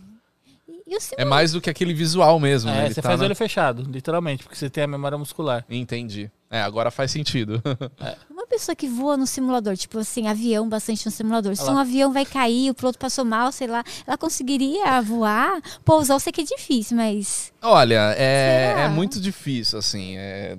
Porque primeiro que você tem um fator humano envolvido, né? É, então é, é emoção, emoção. né? Ali, é. E não dá para você, com um treinamento só de simulador caseiro, uhum. assumir o comando de um avião e achar que vai estar tá tudo certo. Porque se fosse assim, os profissionais, os pilotos profissionais, não precisariam fazer sessões e mais sessões de simulador né, periodicamente ao longo de sua carreira. Porque uhum. o simulador de voo profissional, aquele todo que se mexe e tal, aquilo lá não é usado só quando o piloto entra na companhia. Ele vai se reciclando de tanto em tanto tempo. Né? Então é, eu acho que você falar isso assim, que ah, eu vou o Flight Simulator em casa, então se der um problema, eu tô lá e vamos lá. É se achar muito. É, é, você desmerecer ainda o trabalho ah, do não, piloto, também, né? Além certeza, de se achar, é. pô, o piloto fala. Com certeza. É, é. verdade, né? Estudei minha vida inteira, é. né? Pra pessoa ali treinando um mês no simulador. É, e outra, achando, né? É verdade, o software que tá nos simuladores são um outro nível, ah, né? É. Ah, sim, com certeza. Com certeza. O simulador usado, o simulador profissional né, como tem nas companhias aéreas, é um, é um negócio feito em cima da plataforma do avião mesmo. Então é uma, é uma cooperação entre o fabricante do avião e o fabricante do simulador. Os mesmos parâmetros usados no desenvolvimento do avião são imputados no simulador de voo para ser exatamente igual. E o simulador é homologado. Então, para ele passar pelo processo de homologação e tudo mais, tem que ainda um piloto daquele avião real e voar o simulador para sentir até questão de peso do manche, é, uma série de coisas, falar, não, isso aqui, realmente o piloto aqui está dentro do avião. Né? Só que, mesmo assim, mesmo o piloto ele tendo uma série de treinamentos assim muito rigorosa né, para poder voar o avião, na hora do vamos ver tem o fator humano.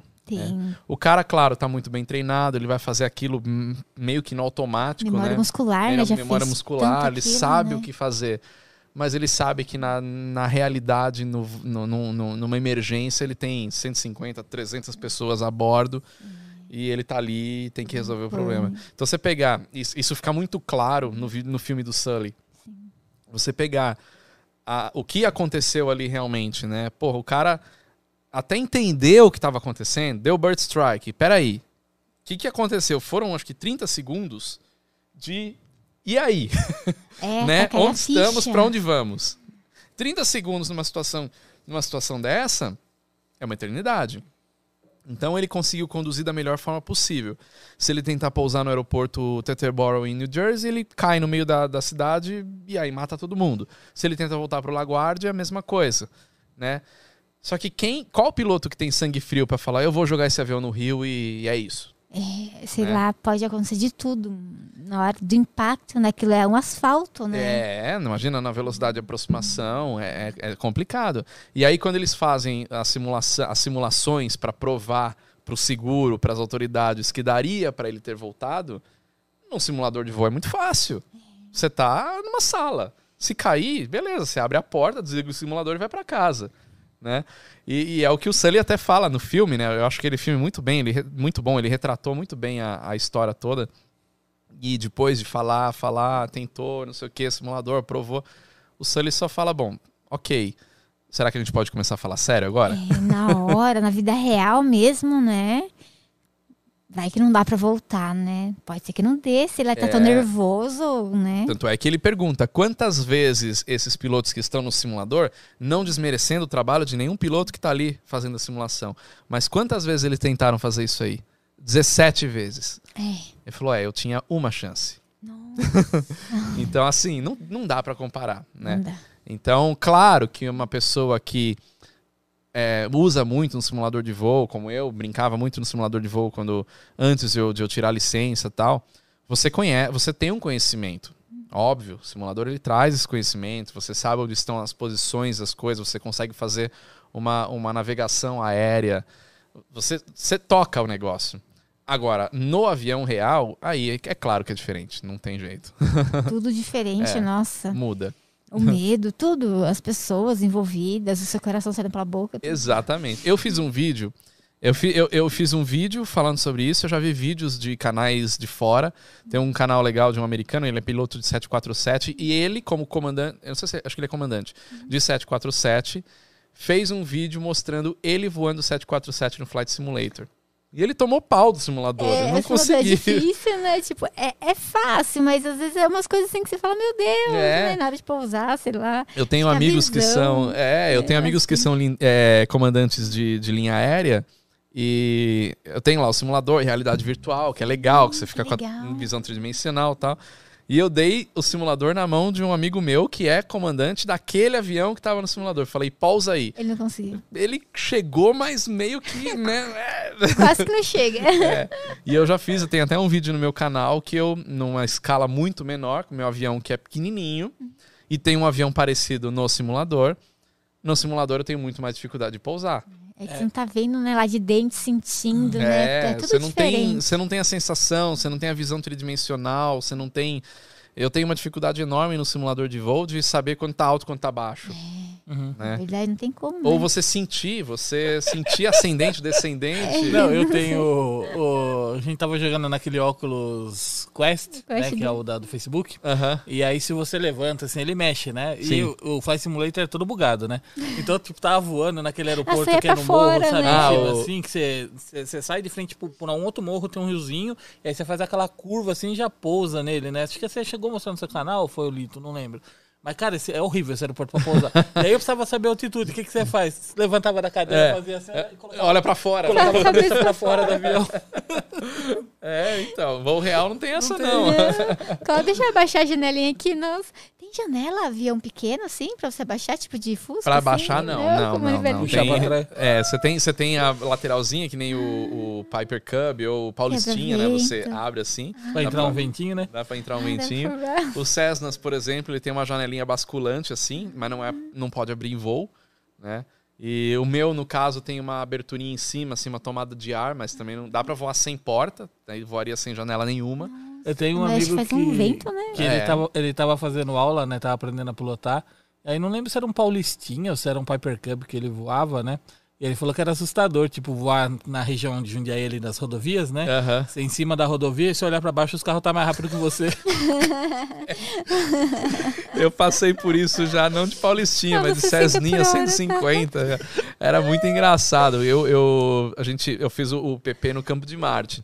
Naquela época era viável fazer o PP voando só um, cen- um 72 Skyhawk. Hoje, você fazer um PP no Skyhawk, Fazem vários. você tem que fazer em aviões mais baratos, né? Porque o Skyhawk é caro hoje, né?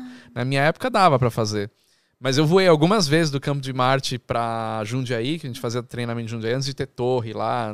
Era um aeroporto mais liberado, Tranquilo. mais tranquilo.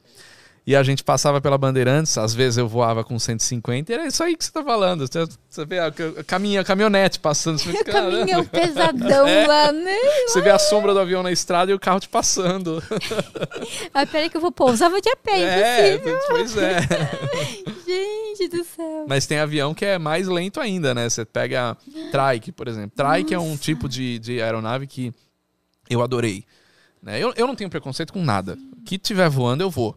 Eu tô pra fazer um vídeo no girocóptero agora também. Tenho vários amigos que voam. Girocóptero. O girocóptero, Parece ele- aquele G, pirulito. É, parece um pirulito. Jura? ele não tem motor, né? Ele, te- o girocóptero dizer, tem. a pa- propulsão, né? É Mas não propulsão. Não, não, não. Em cima não. Ele é autorrotação. É. É. E eu quero voar, né? Eu não voei ainda. Então eu não tenho preconceito de voar em nada. E o trike é algo surpreendente, porque quem não gosta ou quem tem medo, vê um trike e fala: Eu não vou subir nesse troço nunca. Quando você voa, é a moto da aviação que eles chamam, né? Você tá exposto ao vento só com o capacete. É uma delícia, assim, é um tipo de voo. E eu tenho amigos que são fabricantes disso no- no- lá em Guarulhos, né? Ali, ó. É isso aí, gente. é isso aí. Tem, inclusive é do meu amigo. Que bonitinho. É, esse é o da Icarus, que é meu amigo lá de. Parece uma moto mesmo, uma moto com uma asinha em cima. É, Olha que legal. Um triciclo. Adventure. É animal o trike. é muito legal o Trike. Eu vi um Isso aí é em, condomínio. É em, é em Atibaia, inclusive, eu acho. Deve ser. Eu Acho que é. Eu vi um condomínio no interior aqui de São Paulo lá que tem uma pista pra galera pousar, Tem, trike, tem. assim, Aham. entendeu? Muito É, louco condomínio. você deve estar falando do, do Vale Dourado, que fica É, perto que- de Bragança Paulista. É, pousa uns ultraleve, né? Uns É. trike. É muito legal. E isso aí é uma delícia para voar esse avião, essa, essa aeronave aí, porque ele é muito dócil, ele não estola. Ele estola, mas Como que é o nome do, do pirocóptero lá? Do, é giro, girocóptero. Girocóptero. Vai vir ali o pirulito, o girocóptero. É o pirulitinho ali, ó. Ele é, ele é Olha a que versão trike do fininho. helicóptero. Esse primeiro aqui, ó, girocóptero produzido em Joinville. O, Ah, o o- segundo ali, ó. Esse. Esse aqui acho que é do meu amigo também. Esse Nossa, que fino. Ah, quer ver? é, parece um- uma baratinha, né? Um, Esse. Ah. Parece que não, não terminaram de construir helicóptero. é, faltou alguma coisa, né? Mas se você olhar, é ó, ele é um trike. Ele é um trike com um um rotor, um rotor. em cima. é. É. E, ele, se- e esse rotor gira livre, né? Sim. Então, e, e- e o voo de trike é, é muito bom, assim, porque você tem uma sensação diferente de voo, sabe? Exposto, é... E você viu os americanos lá que construíram o avião, tipo, ele fez um avião elétrico, tipo, para ele voar. E ele voa, não sei se você viu, é um indiano que mora nos Estados Unidos. Não sei, acho que Vou não. Procurar aqui Põe aí pra ver se eu, se eu lembro. Nossa, ele construiu do zero o avião? É, ele já tá no terceiro já. Mas o primeiro, o FAA, até barrou ele de voar depois que ele gravou os vídeos pro YouTube. Não, é, né, perigoso, sei lá, né, que caia, né, porque tem que ter homologação. É, ah, não, lá, esse né, eu não tinha visto. De todo mundo. Ele é o M4 já esse, já é o quarto, então. Nossa. É Parece era o modelo, né? É. Com a, essa gigantona. Eu tenho um amigo, coloca aí. É... Treinamento. Avião com. Nossa, ele fez um aeromodelo antes. É, daí depois que vê. Nossa. Olha lá.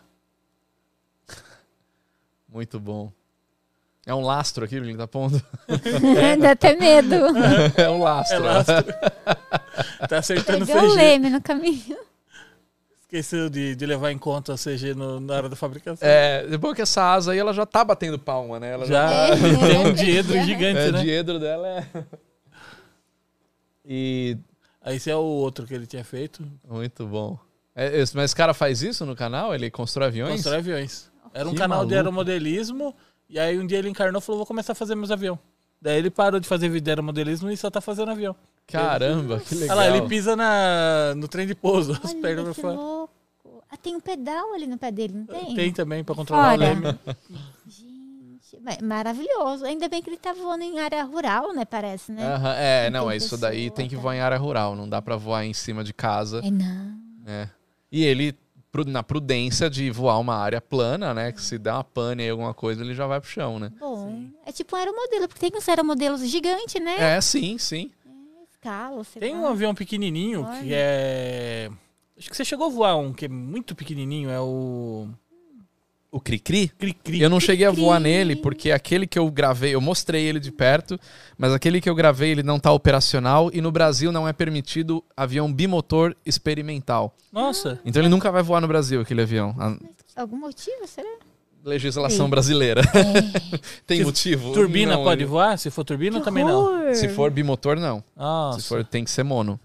Então... Ah, esse é elétrico também, ó. Aham. Quer ver? Olha os motorzinhos. Quer ver? Se dá pra ver que o motor tá exposto, o motor desse avião. Quer ver? É bi, né? Bimotor. Bi, bimotor. Então, aqui ele não poderia voar. Nossa, mas assim, ainda tem redundância, é bimotor. Qual a diferença de um para dois motores, ah né? Olha os motorzinhos tipo, pendurados. Não, tem a diferença, mas não Sim, poder. Mas né? não poder voar. É. É, é, é, que assim, é uma legislação que tá, é tem sido alterada. Acho, né? É. E essa questão de avião experimental tem mudado muito. Muitas coisas já estão liberando, tá? É, tem a questão da, da, discussão de sobre voar área densamente povoada. Sim. Então, o que, que é área densamente povoada? O que, que pode As voar? As pessoas, é. né? Ah, então, é. tem logo, logo tá chegando os drones voando aqui também. É, os drones, né? Aqueles elétricos que a pessoa A própria Embraer. Monta, é, né? então. E a própria Embraer já tem um, um, um projeto deles lá, do IVE, né? Que é um, é um negócio bem legal que eles estão desenvolvendo. E coloca aí a. Eu, eu tenho um amigo meu que fez um avião. Chama, coloca aí avião com motor de Fordinho. Eu Ai, tenho vontade de fazer um drone. É um Zetec? É, não, é o, é o Pitempo Air Camper. Como Sabe, é você? Vamos lá. Pitem, é, coloca aí, avião com motor de Fordinho. Avião Acho que é isso. Avião com motor de Ford. Eu tenho ele de Fusca. Fordinho. É esse primeiro aí, ó. Nossa, 1929. Esse avião foi o primeiro avião kit é, feito no, no mundo. É, ele é de, da década de 20 e o projeto, o projetista dele fez as plantas e uhum. disponibilizou quem quisesse comprar as plantas para fazer o avião. E esse meu amigo ele fez. Esse é o Edilson, meu amigo que construiu o avião. E ele fez esse avião na década de 90. Logo, logo a gente vai estar tá imprimindo os aviões aí. É, então, também. É... Era o modelo, a gente já imprime. Já dá pra fazer, já, tá, é. já tem, né? Já tem, já, já tem. tem. E ele é um. Por que motor de Fordinho? Porque esse aí é um motor de Fordinho 29. Ah, do carro antigo. É, 29, do carro antigo. Meu Deus! E é um aviãozinho sensacional, voando parece um calhambequinho. Olha só o radiador aqui em cima. É, esse é o radiador. E aí você vai na frente, você fica tomando uns pingos de óleo ali, sabe, na, na saída do escapamento. Madeira. O ar que passa pelo radiador que esquenta e vem na vem, cara. É, é isso aí, é isso aí. Leva o marshmallow lá, já aproveitar. É, já, tu toma um bafão na cara. De, pensa, olha, onde fica a, a, o escapamento? Então você toma umas pingadas de óleo na, na, cara ali. Mas é muito gostoso voar esse aviãozinho. Você voou já com ele? Voei, essa, essa imagem é minha, eu, eu que tava a bordo. Que legal. Que animal, cara. Aí. Nossa, e aí tem a oficininha que eles fizeram, tudo de madeira. Nossa, tem pra oficina pra cuidar do avião, tá? Uhum. Nossa. E é cara a manutenção assim de um avião? Acho ah, desse é, avião né? eu não faço a menor ideia, porque é muito diferente, diferente. é uma coisa muito pessoal dele, sabe? Então eu não, não sei quanto que ele. Quer ver? Olha, artesões, não sei o quê. É, eles, ele, eles eram. Ele, o Edilson, trabalhava na ferrovia e esse rapaz aí, ele era artesão da ferrovia. Ele fazia móveis, fazia um monte de coisa. Madeira. Madeira, é. Então ele, na época, eles eram colegas de trabalho, eles se juntaram, vamos fazer. Tem as plantas aqui, vamos fazer. É, igual e fizeram. fazer o modelo. É, é, isso aí é como construir um aeromodelo, só que tripulado. É, que isso aqui vai lá dentro. Telagem, tudo igual aeromodelo. Sim. A escola, que legal. Que animal família, uhum. as crianças. Ai, nossa, é muito legal, né? Poder crescer assim. É uma história, avião, né? Uma história de vida. Essa é né? a filha dele, que nas fotos ela era pequenininha, cresceu com a construção do avião, né? Ela chegou a voar também? Voa, voa, voa. Passou a infância toda voando. Deu pra ver bem o escape ali. Nossa, isso é muito legal. Nossa aviação, movimento é uma paixão. É. da hora. eu te falei impresso, né? Quer ver? E, e quando assim, tipo, veio o feeling assim de tipo, vou começar com o canal? Você voava, tava trabalhando na área? Não, eu não trabalhava não na trabalhava? área. Não, não. Eu, eu, eu, eu, eu tirei minha primeira licença de piloto ainda com 18 anos, né? Sim. Então, eu me formei em aviação civil. É, tinha o plano de me tornar piloto comercial, mas acabei mudando o rumo e, e é uma outra coisa que andava em paralelo era o audiovisual. Então me dediquei ao audiovisual. Você gostava dos dois, Sim. que legal. Então, como profissão, eu me dediquei ao audiovisual. E a aviação ficou meio que ali para hobby e tal, né? Num cantinho.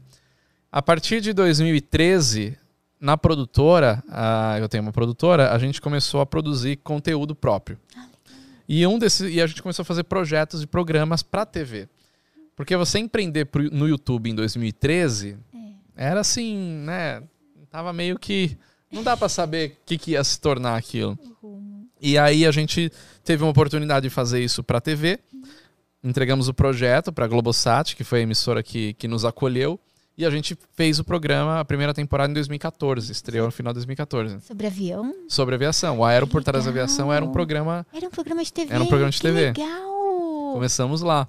Nossa, e você é, mentia o mesmo conteúdo, é, é a mesma linguagem. Mesma linguagem. A diferença é que na época, como eu não sou ator, não era apresentador, eu sempre trabalhei no behind the scenes, né? Sempre fui diretor, produtor, diretor de fotografia eu não ia apresentar o programa. Que a ideia não era ter canal no YouTube, nada disso, nem passava pela minha cabeça. A ideia era produzir um programa de aviação no estilo auto esporte, né? E aí eu contratei dois atores para serem apresentadores. Que a ideia era ter três pessoas, três apresentadores. Então eu contratei dois atores que não manjavam nada de aviação, mas tinha a pegada de apresentador. Né? Então eu podia dar um roteiro, eu, eu, eu era diretor do programa já, e eu conseguia conduzir. E eu ia contratar uma outra pessoa para fazer a parte aeronáutica, ou um piloto, ou alguém que manjasse um pouco. O problema é que em, no, em 2013 essa pessoa não existia. tinha que ser você. É, é, não tinha uma pessoa que se dava bem com a câmera, que entendia de avião e que dá. Então eu falei, ah, não tem ninguém, vai eu mesmo, vou eu fazer. Tanto é que a primeira temporada do Aero por Trás da Aviação eu faço é, a menor parte dos programas. Os programas eles eram conduzidos mais pelos dois outros apresentadores, tudo sob minha direção, eu, eu que fiz tudo de, né, nessa parte, né? Mas eles que conduziam. E aí, quando era uma coisa mais técnica tal, eu entrava e. Pra explicar e tal. Ia, né? Só que o pessoal começou a gostar tal, e eu pus uma segunda temporada na TV. E essa segunda temporada, um dos apresentadores estava com a agenda cheia, não rolou, não deu. E aí eu fiquei, ficou uma apresentadora e eu. A gente dividiu meio, meio a meio, assim, sabe? A quantidade de, de coisas. E aí, nesse meio tempo, eu pus no YouTube também. Só que no YouTube eu sempre entendi que era uma coisa mais pessoal. Se eu fizesse um programa é, como eu fazia na TV, ia criar um distanciamento. Não é uma pessoa que está apresentando. Meio quadrado na TV. É a linguagem da TV. Exatamente. Sabe? Não dava para fazer uhum. a mesma coisa. Né? Então, assim, eu tinha que conversar, tinha que ser é, pessoa física com pessoa física no YouTube. TV é linguagem de mão única, só tem uma direção. É, exatamente. Né? Da TV para o consumidor. É. E o YouTube é linguagem de mão dupla. Né? Exatamente. Então você tem que ter alguém, uma peça ali conversando. Sim. Tanto é que você pega canais grandes aí que, que tem mais de um apresentador, as pessoas se identificam ou com um ou que acaba canalizando para uma pessoa só. E aí eu fui pro YouTube. E ficou eu e a outra apresentadora na TV. Quando eu fui para uma terceira temporada, a outra apresentadora também teve problema de agenda, não sei o que. Eu falei, já que eu estou no YouTube até agora, agora eu vou seguir como isso a partir de 2017. Nossa, foram é, três anos. É, três, três anos, um uma temporada TV. por ano. É, uma, uma temporada por ano praticamente, só TV. A partir de 2017 eu toquei YouTube, mantive TV uh, em paralelo também. A gente fez até quatro temporadas na, na TV. E aí eu migrei para o YouTube com o objetivo de estar também online, né? É muito bom. Passar conhecimento pro pessoal, é. né? Tá ali perto. É, o calor dos comentários. A gente se sente mais próximo do pessoal. Com certeza. Pessoas, e outra, né? Liberdade criativa liberdade. não tem preço. Não tem preço. Você, querendo ou não, por mais que a gente tenha liberdade na emissora para em termos de assunto, porque não é um, um, assunto polêmico, não é um assunto político, não é. Então, é um assunto fam family friendly em todos os sentidos. Então, você não tem muita restrição. Só que são 25 minutos. É. é. E é aquilo por episódio, né? E tem certas coisas que hoje eu faço no canal que não cabem na TV. Sim. Vídeos contando história em estúdio, é, não, é a linguagem para TV, né? Eu teria que criar outro programa.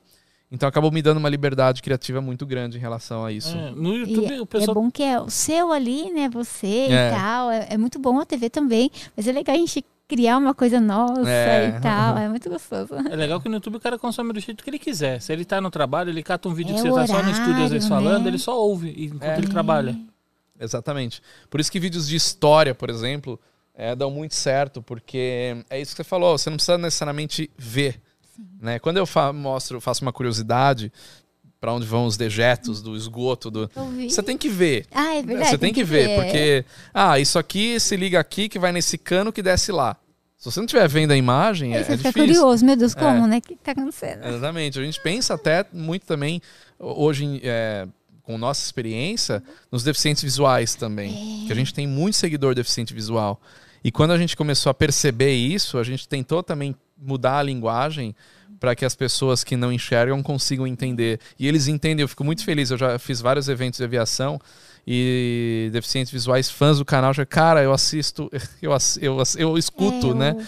E eu consigo entender tudo.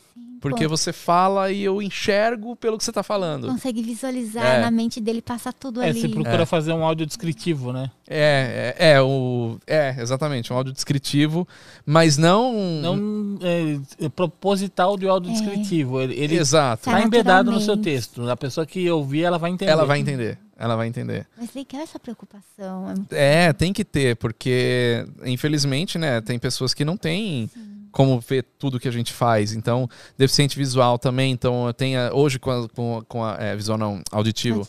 Hoje com a geração automática de legendas. Nossa, isso aí ajudou demais. Porque, ah, muitos deficientes auditivos perguntavam, poxa, por que, que você não coloca a legenda? Porque é, você trabalhar com uma equipe pequena, hoje não, hoje a gente tem estrutura, mas você trabalhar com uma equipe pequena e colocar legenda em todos os vídeos, numa época que você tinha que escrever e marcar time code, é inviável. É você, né? Não é. dá. Agora com legenda automática, no o Facebook, por exemplo, ele tem legenda automática em outras línguas. Ele já Sim. dá legenda automática em inglês. Nossa, Libras em outras línguas, você fala? Não, legenda. não a legenda, ah, não, a legenda. legenda. Ah, entendi. Sim. Em inglês, ele faz. Uh, eu descobri isso recentemente. Eu fui ver um vídeo meu no Facebook e tal. Legenda em inglês. Eu entrei nas oh. configurações, está lá, habilitado. Ele escuta em português o algoritmo já, ele traduz e já escreve a legenda em inglês. Legal. Fica boa? No YouTube Dá, não, fica. tem erro, é, tem erro, no né? YouTube mas tem a é, tradução, tem, fica boa. Fica, tem, é. eventualmente ocorrem é. os erros, né? Mas, mas fica legal. Melhor Poxa, que não ter nada. Entender. Claro, com certeza. É verdade. tem também, o Diego estava me falando de sinais de Libras, tem um site tal que você escreve e ele dá os sinais para você. É. Eu não sabia, eu achei legal, né? Porque. É. Ele usa um avatarzinho é virtual. Fácil, é, eu já vi isso aí. Isso é muito legal, né? Porque você consegue incluir todo mundo. Porque é caro. É, é você. ah, vamos colocar Libras em todos os vídeos. É caro. Sim. infelizmente, não é viável, né? Se você não tiver um, um patrocínio grande, se você não tiver um retorno grande, é difícil. Então a legenda resolve. Agora, um avatarzinho em Libras ali que é, você inclui, é. né? Que acho que é o objetivo, é o né? Objetivo. Você conseguir trazer todo mundo. Né? A pessoa vai conseguir entender também, vai gostar, vai acompanhar o conteúdo é. e vai se sentir acolhida. Muito gostoso. É muito Isso é muito legal. Eu já acho ruim eu não ter, agora com a legenda automática em inglês facilita, mas eu já acho ruim eu não ter uma inclusão mundial, vamos é chamar verdade, assim, né? Porque línguas. nosso conteúdo é para quem fala português. Mas né? sabia? Tipo, tem alguns canais gringos, tipo Mr. Beats e tal, que. Sim, eles, eles fazem a versão. É. É, a BKS faz para alguns canais a ah, é? dublagem é? pro português. Ah, que legal, não sabia. Depois conversa com o Diego. E a gente dubla é... para inglês também. Tem, se você tem... quiser dublar seu é. conteúdo para inglês, ah, é? a gente também fazer dubla um piloto, fora. Nossa, muito esquece, legal. Vamos, vamos falar disso aí. Acho bem legal. Acho bem legal. Porque é legal espalhar conteúdo. E claro. inglês, todo mundo fala. É mundialmente. É, hoje, assim, os, os maiores canais do mundo, né? Somos o eu, o Lito, o Captain Joe de, de aviação, tô falando, o Captain Joe e o Sam Shui. Né? O Sam Shui é um chinês que fala inglês. Então, você pegar os quatro maiores canais do mundo, onde dois são só em português, é. você fala, cara, é, é, o Brasil é tem muita, muita audiência. Sim. Se nós tivéssemos o canal em inglês. E outra, né, vocês cresceram rápido. Assim. Sim, sim. Eu, sim. eu, lembro o Lito, Josi, quando a gente Não, tava eu... no barzinho comendo, ele é, tinha 100 mil inscritos. Eu lembro, a gente conheceu o Lito no YouTube Space. Uh -huh. E a gente tava comendo um PF junto. Tava tendo o evento da, do Você chegou Space. aí no Tube Space aqui? Uhum. É. Foi em São Paulo? Tinha um barzinho, lembra? Tinha um barzinho. A gente, a gente comia pé. Falei, e o Lito começando ali, cheio de dúvidas. Uhum. A gente conversando com ele, trocando ideia. Falou, não, é específico, é legal. É, né? tem, nicho, tem esse é nicho, né? nichado, né? É. Então, assim, imagina, o, o Sanchu, o Sanchu é chinês. Ele tem hoje quase 3 milhões de inscritos. Por que, que ele não fala o canal dele em mandarim? Sei lá qual é a primeira língua dele, se é mandarim, cantonês, enfim. Porque quem que vai assistir? Ah, é tem um bilhão e meio de pessoas na China. Tá, e quantas dessas vão consumir o conteúdo dele? Né? É. né? Uma vez que ele faz o conteúdo em inglês, é mundial. mundial. O Captain Joe é alemão. Ah. Por que, que ele não faz o canal dele em alemão? Porque quem que vai assistir o canal em alemão? A Alemanha. É. né? Então, o nosso caso a gente faz o conteúdo em português, só que a gente tem uma audiência muito grande em português, né? Só que, claro, que se a gente puder é, ter a possibilidade de adquirir, de colocar legenda e inter, internacionalizar esse canal, a gente tem mais pessoas, né? Milhões de pessoas, é, mundo, bilhões de pessoas mundo afora aí para para atingir também. Então isso é muito legal. Passar conhecimento é muito bom, né? Cada um ali seu conhecimento específico. É. Então as pessoas vão conhecer, vão gostar e é muito bom isso. É. é Não, e é engraçado é. dizer que canais grandes é, que falam inglês, os, os protagonistas, os apresentadores não são de língua inglesa como primeira é, como língua nativa. Ah, eles falam só porque é, é, é o Captain é Joe alemão, o Sam Shui chinês, tem o outro sim. que é o Mentor Pilot que é sueco, uhum. tem cara que é não vou lembrar todos, mas enfim, sempre de um país europeu, um país asiático, tem, claro, é, americano também, uhum. mas todos falam inglês. É, é pessoas, é. né? É. Porque o Brasil, a gente ainda tem a grande vantagem de ser um deve ser o segundo maior consumidor de internet do mundo. É, o brasileiro atrás só dos Estados Unidos, né? YouTube. Então a gente tem essa vantagem de ter um público que é. consome isso. E uma coisa que eu vi, o brasileiro, ele tem um hábito maior do que os outros países de usar as ferramentas de compartilhamento. É. Ah, o brasileiro sim. ama mostrar pro outro. É, é, tem isso também. Então Viral, você consegue viralizar coisas no Brasil é. só com o mercado interno, né? Por isso que os outros não entendem. Tipo, aquele cara do Todo Mundo Odeia o Cris não entende por que, é. os brasileiros invadem as redes sociais dele. É. Nossa, dá uma dó, porque assim, tipo, ele vai vender propaganda, sei lá, no Instagram. Brasileiro só tem brasileiro.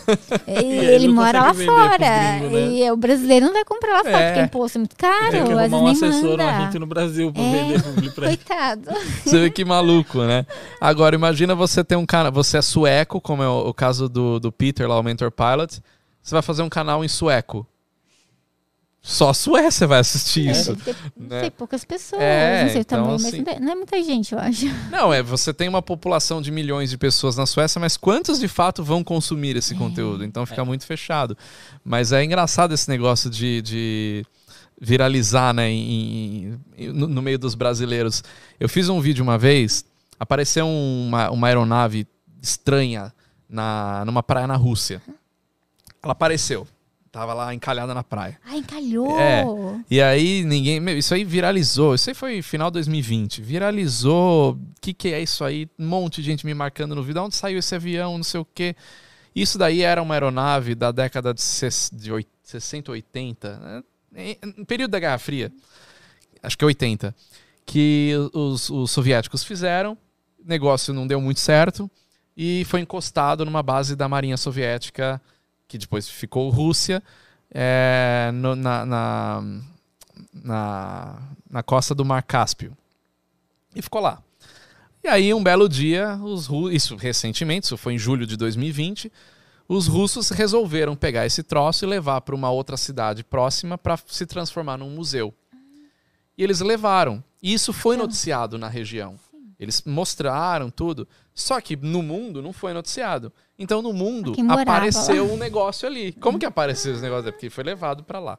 Enfim.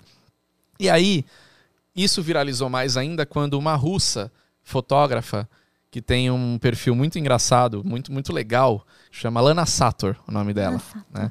Ela tem fotos incríveis de tudo quanto é tranqueira russa.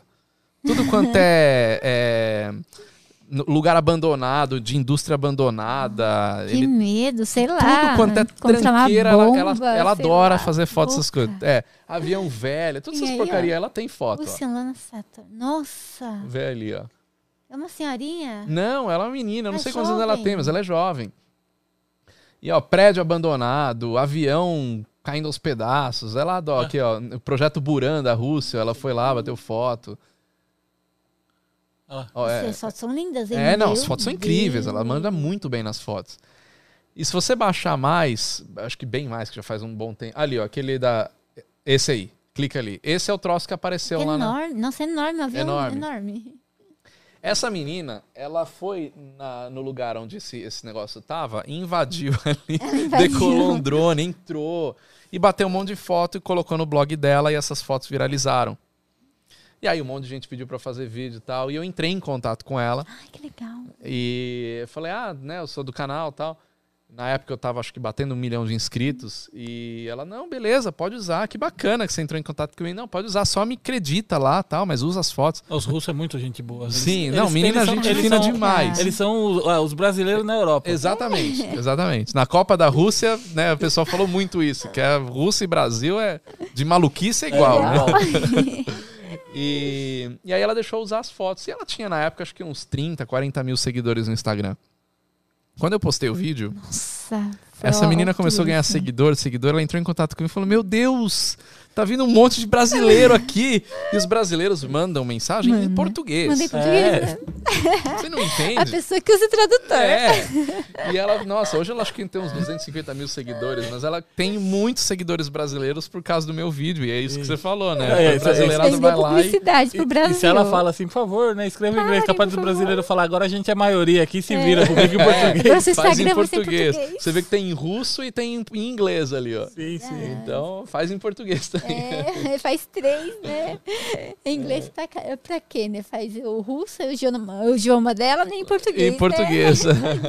Nossa, mas é muito lindo. Aquilo que eu falei dos aviões logo, logo ser impresso, ó. Esse aqui é um aeromodelo, né? Impresso. Uhum. Quer ver? Nossa. Olha lá, o projeto 3D. Ela Você imprime, chegou imprimindo, imprimiu uma asa. Imprimiu uma asa fazer imprimi, o teste. Mas não, não para voar, né? Eu já imprimi modelos para fazer parte do cenário, coisa. Eu tava até com um projeto com o pessoal aí de impressão 3D para imprimir um avião que voa mesmo. É, acabou eu, eu tenho esse projeto quiser. que ele está montando, eu tenho. Ah, então, ó, vamos fazer um. A gente faz um vídeo aí mostrando, ó, imprimindo a, o avião, mostrando ele. É um P-51 é o que É o, é o Sabre, o é F-86. Ah, é verdade, diferente. Ah, eu não sou muito. É, ele é aquele que tem um motor embaixo assim. do. É, mas é tão bonito. Lá em Oshkosh tem alguns desses daí, é muito legal. Foi incrível no avião. Esse aí, os americanos pegou um MiG, né? E daí nasceu esse aí um pouco depois, né? Aquela engenharia reversa, é. né? Basiquinha. Muda só um pouquinho as coisas. É. É animal. É muito bom. Tem pergunta aí, né? De azulzinho. Deixa eu ver aqui. Ah, a Luizinho então tem pergunta. O... Tem sim. Estavam perguntando sobre o seu anfíbio. Deixa eu só pegar a pergunta. E o anfíbio, você tem um lugar assim para guardar ele? Tipo, sim, mas sim. é com água ou é. Não, então. A história dele é longa. É de chama, Vamos lá. Não, eu, eu comprei ele em 2015, né? E eu comprei ele em Manaus. Ele é, ele é um avião fabricado no Brasil, no interior de São Paulo. Eu sou amigo dos donos da fábrica tal. E eu comprei ele em Manaus. De um segundo, de um primeiro dono. Que eu legal, segundo não dono. sabia que ele é fabricado aqui. É, ele é fabricado perto de Rio. Claro, cidade de Ipeúna. Puta aeronave que bonita, cara. É, e tá fazendo um sucesso lá fora, nos Estados Unidos, está dominando esse tipo de aviação. Os americanos têm um avião do mesmo porte que chama Icon, Icon i5, que é lindo. É. Padrão americano de ser, né? Você olha, É o nossa, Icon que é- acabamento. Que é, Mitsubishi, uns Não, é Icon, é um Icon. fabricante americano. É. É um, é um novo. Coloca aí pra você dar uma olhada. Vamos lá. E é assim, é padrão americano, né? Acabamento impecável e tal. É, Icon, E 5. eu acho que eu já vi ele no Flight Simulator. A5, eu acho. desculpa. A5, é. A5. Nossa, é igual o seu, é o seu? Tipo, Não, é igual. modelo, Ele é né? parecido. A diferença é que o meu é biplano, né? Esse daí é monoplano. É. Se você ver o acabamento dele. É que eu falei. Mitsubishi, né? Eu lembro o logo Ah, sim, sim, é. Agora- É que tava na minha cabeça aqui. Só que esse avião, ele tá empacado. Ele não, sabe, não engrenou. E deve ser caro, hein? É, é. Porque- Esse avião nos Estados Unidos acho Olha que já tá beirando uns 250 Olha o mil dólares. Olha, É nossa, lindo. Não, o avião, eu já vi ele de perto. Não, é, isso aqui é encarece muito legal. demais, a aeronave sem propósito. Olha o acabamento, né? É. Só que o Petré é muito melhor. então, o, o brasileiro, o Rodrigo, que é o dono da, da empresa, ele já tem uma representação forte nos Estados Unidos, é o principal mercado dele hoje, e ele tá vendendo avião a rodo lá. É, e os americanos falam que o Petrel é melhor que isso aí. Oxi. né? Então o brasileirinho aqui tá, né? O aviãozinho brasileiro tá ganhando mercado. Não, e eu vi o na Petrel, a estabilidade dele, você voando com, com um amigo seu, Sim. e você soltava o manche e É, ele estabilizando. treinando. É, mostrando o pane, é, Pane. trein- treinamento de pane. Então era a nave, sabe, perfeita, né? Dócil, perfeito, fácil de voar, tem asa demais, então ele não quer parar de voar, sabe? É um avião muito legal. E aí eu trouxe ele voando de Manaus pra cá e eu fui mudando de aeroporto, né? O primeiro aeroporto que eu deixei ele foi A- Atibaia. Foi o que eu deixei mais tempo. Ficou quatro. Não mais. desde- É, acho que foi quatro anos em Atibaia. Nossa, bastante. Ficou bastante tempo. Aí Atibaia deu um problema lá, eu fui pra Bragança Paulista. Deixei Mais mais um ano em Bragança Paulista. Nossa, você tinha que sair, tipo, de São Paulo e ir lá, pô, meu Deus. E você tinha coragem, tipo, dava aquela canseira? Olha, nos primeiros dois anos era o brinquedo novo. Ah, É, legal, vamos lá. Tá, mas cedo depois aí. enche o saco você pegar a estrada pra ficar indo. É. Meu sonho naquele momento era deixar em Jundiaí, porque É, 45 perto. minutos tá aqui, tá lá.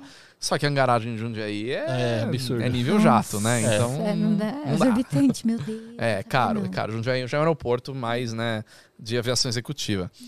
Aí de Bragança eu fiquei um ano, fui para um outro aeroporto do lado de Mogi das Cruzes, duas horas de São Paulo. E Tupéva tem um aeroporto de uma pistinha de mato, né? Itupeva? Tem, no, É mesmo? tem no Fly Simulator, cara. Você não acredita. Nossa, Nossa, de Itupeva? Não no sei Flight qual que é. tá no. Fly Simulator. Vou até olhar qual eu pista é. decolei, né? Até eu fui lá, Itupeva. Aí eu adicionei destino e fui. Itupeva é do lado ali de Jundiaí. É. É. E aí é uma É, valor é bom. curtinha, tipo, é pra aeronave pequena, você entendeu? E ela é de grama, Tá. entendeu? E é Itupeva. Que legal, cara. Não sabia. Vou dar uma olhada. E aí, o. Aí eu fui lá pra Biritiba Mirim, do lado de Mogi das Cruzes. Tem uma pistinha de grama ali também. É um aeroporto que eu conheci há pouco, frequentei lá há quase um ano. Só que também, duas horas de distância. Aí o que aconteceu? Falei, olha, eu, eu inclusive esse, isso que eu vou falar agora vai ser um- um- um- uma nova playlist do canal, né? Um lifestyle mais da- da- da- do, do proprietário de aeronave, do piloto, tal, do aviador, Como né? cuidar, né? Porque a gente É, tem curiosidade. né? Exatamente. Então eu sempre, eu sempre fiquei um pouco assim. O pessoal perguntava, ah, avião é seu? Eu não respondia, nunca respondi. Né? Porque, ah, sei lá, Estranho. é, estranho. O pessoal, muita gente acha que ah, tem um avião é milionário. E não é nada disso, né? Então sempre foi um sonho meu tal. Então hoje eu estou assumindo que né, é um, o avião é meu mesmo e a gente é, gosta e é isso. E aí o que, que aconteceu? Duas horas de distância um avião da minha casa, ele serve para quê? Para enfeitar hangar. Porque voar que é bom. Você pensa o seguinte, ah, eu vou, eu vou viajar, eu quero só fazer um voozinho. Então eu vou sair de São Paulo, pegar Lança. trânsito, vou até lá. Aí o tempo bom é 8, 9 horas da manhã. Meio-dia é uma porcaria, porque Tem que madrugar, então, né? Sai daqui pra meia eu chegar lá 8 horas da manhã, tem que sair daqui às 6. Pra eu sair daqui às 6, tem que acordar às 5. Cara, não, eu não sou de acordar cedo. É. Aí não ia. Não. Aí, legal, tudo bem, vamos um dia eu vou fazer isso. Vou acordar às 5 horas da manhã, 8 horas eu tô no aeroporto. Até chegar no aeroporto. Até tirar o avião do, do hangar. Chega cansado já. Já né? chega cansado. Vai decolar 10 horas da manhã. Aí você vai, faz um voo, voozinho, faz uns TGL lá, né? Que é toque, arremete e tal. Terminou o voo, 3 horas da tarde. Você volta para São Paulo, duas horas de viagem, você perdeu o dia para fazer dois pousos. Nossa, terrível. Aí assim, não vai. É, não, não estimula, não, né? É, não, fica longe, não. canseira, já trabalha a semana inteira. É, aí ah, mal, Muraro. Mural, Muraro. Aqui é em Itupeva. Cara, não conheço. Deve ser uma fazenda, né? Alguma coisa assim. É. Não conheço. Não é uma piscina de terra um avião você tem que dar partida sempre, igual o carro, não é? Porque senão o motor fica ruim. Então, o, o motor Rotax é um, é um motor austríaco consolidado, assim, é um motor que não tem o que falar. É um dos melhores motores aeronáuticos, né, para aviação de pequeno porte, é um motor moderno.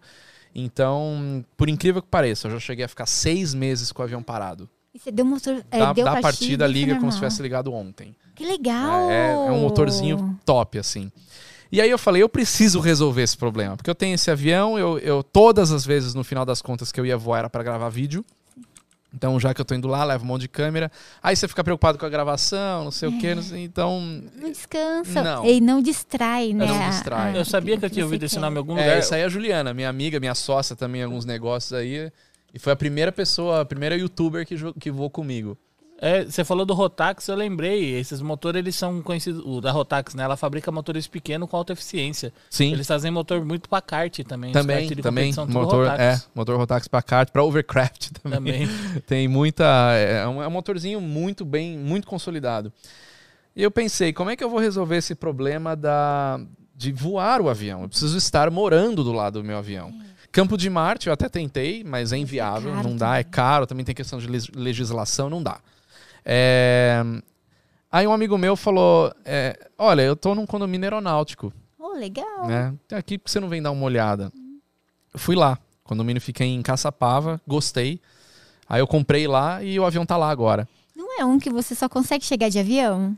Dá para chegar de, de carro também, é, mas. Eu numa reportagem, é. assim, tipo, era um condomínio você só chegava de é, avião. É, não, todos, na verdade, você ou, chega de carro. É, ou pousava na água com avião, e eu fiquei, meu Isso. Deus, quem vai morar lá? Só quem tem avião, é. né? Então, o condomínio que eu fui agora é, é assim, né? Um condomínio aeronáutico, Legal. tem os hangares, tem vários aviões, então o pessoal tudo com aquele espírito de, de aviação. Aquilo foi formado 40 anos atrás por é, pessoal da Embraer e do ITA. Então, ah. é aviação na, no sangue Dá mesmo. Pra fazer network também, Dá, né? Muito. O pessoal lá conhece gente legal. Então, agora eu vou justamente começar a colocar no canal mais isso, esse lifestyle de um proprietário de aeronave, como é que é voar, como é que é cuidar do avião, como é que é fazer manutenção né, essa parte mais legal que a gente gosta mesmo. Acordar de, cedo, ir é, lá, abrir a lá. porta do hangar, pôr combustível no avião, pegar, vai lá, liga a bomba de combustível, pega o negócio. Meu Deus, que gostoso. A bomba de combustível é igual de aeromodelo, tipo elétrica ou não? É uma bomba igual de posto de gasolina mesmo, ah, de, nossa, de, combustível de carro. Ah, no caso de avião pequeno, de avião, né? Sim, é. mas é a mesma coisa. Ah, que legal. Eu, na hora que você falou de bomba, né, eu pensei, será que as bombinhas com a fita, ah, o negócio, tripa de mix, sei ah, lá. Não, né? não, não, não, não. Eletriquinha, assim. Aquela bombinha. É, é. Daí eu, não, mas legal, né? Nossa, é bem bacana saber esse outro lado e tal, e conhecer. Com certeza vai bombar igual todos os seus vídeos, é. porque é maravilhoso, é muito bom. Tô querendo trazer isso aí, ficar um negócio diferente, é. acho que é legal, assim, mostrar um pouco mais a, a vida do, do que, que é ter um avião, até para desmistificar um pouco essa essa realidade de ah, quem tem avião é milionário. Não, tem muitos ah. acessíveis aí, o, né? Sim. O Cadu falou que se apaixonou pela aviação por causa do seu canal. Oh, legal, Cadu. Valeu. Cadu. o Eric Ducione, ele perguntou se você já teve algum voo com Super Petrel que teve algum tipo de pane.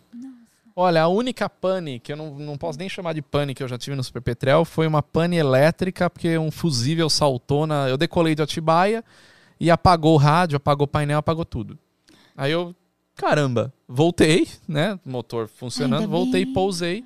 E aí eu vi que tinha saltado um fusível. Aí eu pus o fusível de volta, voltou troquei o fusível, né? Que saltou porque quem voltou a funcionar. E tranquilo, mas nunca tive pane, pane assim, considerada pane mesmo.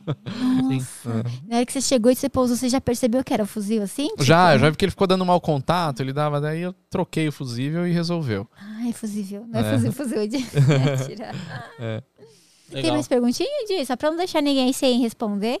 É, não, a galera tava falando do indiano aqui também, que o indiano tá fazendo vários projetos de, de avião, aquele indiano que a gente tava vendo do, do avião Ah, sim, do lá. Peter é. Pro lança. Eles estavam conversando entre eles, o Cortez estava falando que um dos melhores eventos de aviação que ele já foi aqui no Brasil foi o Red Bull Air Race. Nossa, foi no Rio. É legal, no Rio, né? Do, é. Da uhum. Red Bull, né?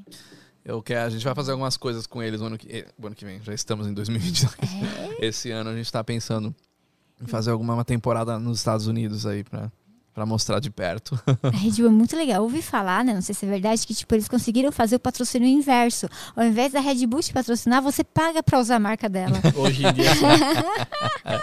Porque é maravilhosa, né? Tipo, é. tudo é carro de corrida, tem pessoa que voa com as turbinas também, sim, a marca sim. da Red Bull. É muito legal, né? No esporte, assim, né? É, esportes de aventura, a Red Bull é número um, né? Eles fazem coisas que. Nossa, a Josi falou um negócio agora que eu lembrei. Brasileiro é foda. Você lembra aquele cara, o. Não lembro se era austríaco, canadense, aquele cara que tinha as turbinas, direto ele voava em Dubai, né? Que a, ah, tinha sim. a asa com Ah, sim, que ele voa até 480 lá. Isso. No... Então, a gente tinha loja de modelismo, né, antes. E a gente importava as turbinas que eram feitas na, na Itália, lá em, na, na Catalunha, é. Uhum. pelo. Como fala? Caspiel? Caspiel, acho que é. Cara, uma das melhores turbinas, assim, de, de aeromodelo que, que tem. E ele fabrica, fabricava turbina até 140 kg de empuxo. Caramba! É As grandes. Grande, é, é, o pessoal coloca naquele avião pequenininho, sabe? Que, que você falou que não pode voar no Brasil. Ah, o Cri-Cri. Cri Ah, eu é, já vi, eu já eles vi. Eles colocam duas no Cri-Cri. É o Cri-Cri a jato, né? É, o Cri-Cri a jato. é esse grilo, né? Cri-Cri. É.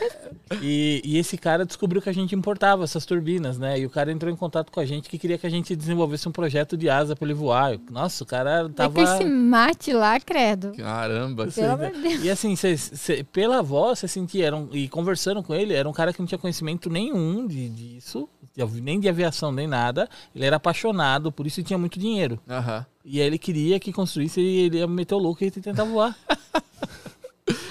mas, mas tem, tem maluco que, que faz, né? Que faz. vai, consegue o negócio. Você pega um motor desse de cento, cento e quanto? 140? 40, né? 140 quilos. 140 quilos. Cara, você colocar uns dois desse aí num Petrel, você tem um Petrel a jato. Sim. Né? Fácil, porque 140 quilos, 280 quilos no total, né? é um empuxo razoável. O avião vazio tem 350 quilos. Se você tiver 280 de empuxo, você voa fácil com um avião desse. Então, no Brasil, no Brasil não tem maluco que chega a esse ponto, até por questão de legislação, tal, é difícil. Segurança. Mas nos Estados Unidos tem muito doido que faz coisas assim, de, de, experimentos malucos assim de, de voar. Tem, tem, você colocar, tem, tem, um, tem um motor turbo-hélice alemão da, de uma empresa chamada Stuttgart, que ele é um turbo-hélicezinho desse tamanho assim, ó. Para avião tripulado, não é para aeromodelo não. Ele é muito legalzinho e teve cara já que fez é, adaptação em aviões, é, não sei qual que era exatamente, mas era um tipo um Piper Cub, não era, mas era desse modelo, desse estilo, turbo hélice. Então você vê o cara acionando um aviãozinho com aquele acionamento de turbo-hélice. Parece que você tava ligando um King Air. Né? Meu Deus, você, acho que o barulho também deve ser diferente, né? é. né? Você olha, tipo, ah, é um aviãozão. É, olha, é pequenininho. Olha, é um pequenininho. É muito legal. É, e a gente tá falando de doido, né, pra tudo. Pior que agora, parando, eu lembrei que na minha família já teve doido, assim, desse nível. Eu tenho um, um tio que, assim, ele foi pra Argentina quando ele era mais criança e ele voou de asa delta. E ele amou a experiência de voar de asa delta. E aí o que, que ele fez? Ele comprou uma asa delta lá, veio pro Brasil, tirou as medidas, começou a fabricar asa delta aqui. Louco. Voou na asa delta que ele mesmo fez, sabe? Tipo, no, nos protótipos, foi. foi, foi, foi. E aí a galera via ele voando na asa delta, começaram a encomendar a asa delta dele, ele começou a ensinar os caras a voar em Tatuí. Uhum. Você entendeu? E aí ele montou uma fábrica de asa delta. É? É, quando morreu ele faleceu, de velhice. Né, quando, morreu de velhice. quando minha tia faleceu, ela vendeu a fábrica dele. Você entendeu? Acho que deve estar pro lado de Atibaia, hoje a fábrica foi, mudou. Mas, tipo, ele foi um dos, o primeiro fabricante de asa delta do que Brasil. Que legal. Tá vendo? É, é, o, é o pioneirismo, né? O cara que tem a coragem de pegar e fazer. É. E tem muita história dessa no Brasil de empresas, de fabricantes de, de aviões ultraleves, enfim, trikes que começa assim. O cara tinha um que veio, sei lá da onde, da França, da Alemanha, dos Estados Unidos. Os caras tinham aqui, ah, gostei, vou copiar. Começa a fazer a versão dele, vai melhorando Quando você vê, o cara tem uma fábrica. Ah, agora e, que meu tio tá vendendo, tá ali. Agora Começou que meu tio negócio, é. faleceu, não vai ter nenhum problema para ele, eu posso falar. Né? Quem sabe subir um corte. Ah, não, o, o meu tio, ele tem até no jornal. Se você procurar na internet, você acha. Ah, matéria do, do jornal lá de, do ET de lá. É. O, uma vez apareceu um descovador em Tatuí. E como fala, foi o exército brasileiro, foi a força aérea para lá, foi uns caça voar lá em cima procurando. E esse descovador pousou no morro que tem lá em Tatuí. E, tipo, mobilizou tudo, apareceu no jornal, fantástico e, e tudo. Era meu tio com pipa. Meu tio fez um pipa redondo. É de interior, né? Colocou luz, com bateria, levantou um pipa para causar mesmo na cidade. Você entendeu? Ficou tipo com o pipa voando em cima da praça meu da Deus. cidade, da montanha. Depois ele abaixou o pipa, daí apagou. E aí, horas depois, chegou o exército, chegou tudo na cidade. Caso de um pipa. E ele não revelou a verdade até hoje. Eu acho, né? É. Acho que não. Acho que ele nunca contou é. assim. Tá aí revelado agora, é, agora tá que não era descobridor. Nem assim era, era um descobridor. É. Esses dias eu tava pesquisando, achei a notícia, eu mostrei pra Josi a notícia. Muito louco. Que maluquice, é, né, cara? Muito. É que você tava falando, né? Não acredita em descobridor. Às vezes são coisas assim, tipo. Às vezes é algum pessoas. doido aí que resolveu voar de algum jeito, né? Um balão, sei lá, o cara inventa um alguma coisa. novo, sei lá, o país desenvolvendo alguém com, sei lá, uma Drone. pipa. Drone. drone. Oh, é, hoje drone é coisa modelo, mais normal do mundo, né? Você põe um drone e dá até para mascarar, né? Você põe um drone em, e põe um disco voador em volta do drone pra parecer é, que é um disco essa carcaça é. bem, fica legal. Na época que a gente tinha canal de pegadinha, a gente ia fazer uma pegadinha com drone, lembra? Com LED de 100 watts embaixo, faz um fecho assim, ah, parece um raio de abdução. Fez, tá vendo? A população de Aí para em cima, a pessoa chegar, para aqui, ó, dá um, um laser. Abduz sim, tadinho. Mas obrigada, Fernando, obrigada pela conversa. Eu te agradeço, pelo obrigado. Papo. Você é um amor de pessoa, ah, você, Obrigado, Gisela. vocês também, obrigado, gostei muito. e fica o convite aí pra você vir depois da Gisela também falarem aí do canal de viagem, Legal. pra gente falar das viagens, Vamos vir, tá, mais sim. pra frente e tal. Com certeza. Muito obrigado, gente. Valeu Valeu mesmo, adorei o papo. Obrigadão. E o pessoal aí acompanha o Fernando aí no canal, Instagram, estão todas as redes dele, né, na descrição do vídeo para vocês acompanharem, né? Bem bacana aí. Não, com certeza vocês já conhecem, gente, pelo amor de Deus, né? Canal gigante, Fernando é super Não, é, o galera tá falando aqui, o Sidônio tá falando que já assistiu todos os vídeos do seu canal, todos os episódios. que legal. Duas vezes, não, mais vezes aí, né? Tá maratonando é, ali. Maratona todos. Obrigadão mais uma vez, Fernando. Valeu, Você é maravilhoso. Obrigado. Obrigado, pessoal que tá acompanhando também, gente. A gente volta no sábado, pessoal, meio-dia, vai ter Estevam Gaita aí do Alto Pobre. Bora conversar, vai ser muito legal e engraçado também. E gêmeos da gambiarra. É, é verdade. É, irmãos da gambiarra. É, irmãos é, da gambiarra é muito legal. Ele fez, nossa, muito engraçado. Obrigada, Fernando, mais uma vez. A gente tá em casa, pessoal, muito obrigado. Fiquem com Deus. Sábado, meio-dia, vamos almoçar juntos. Espero vocês. Fui!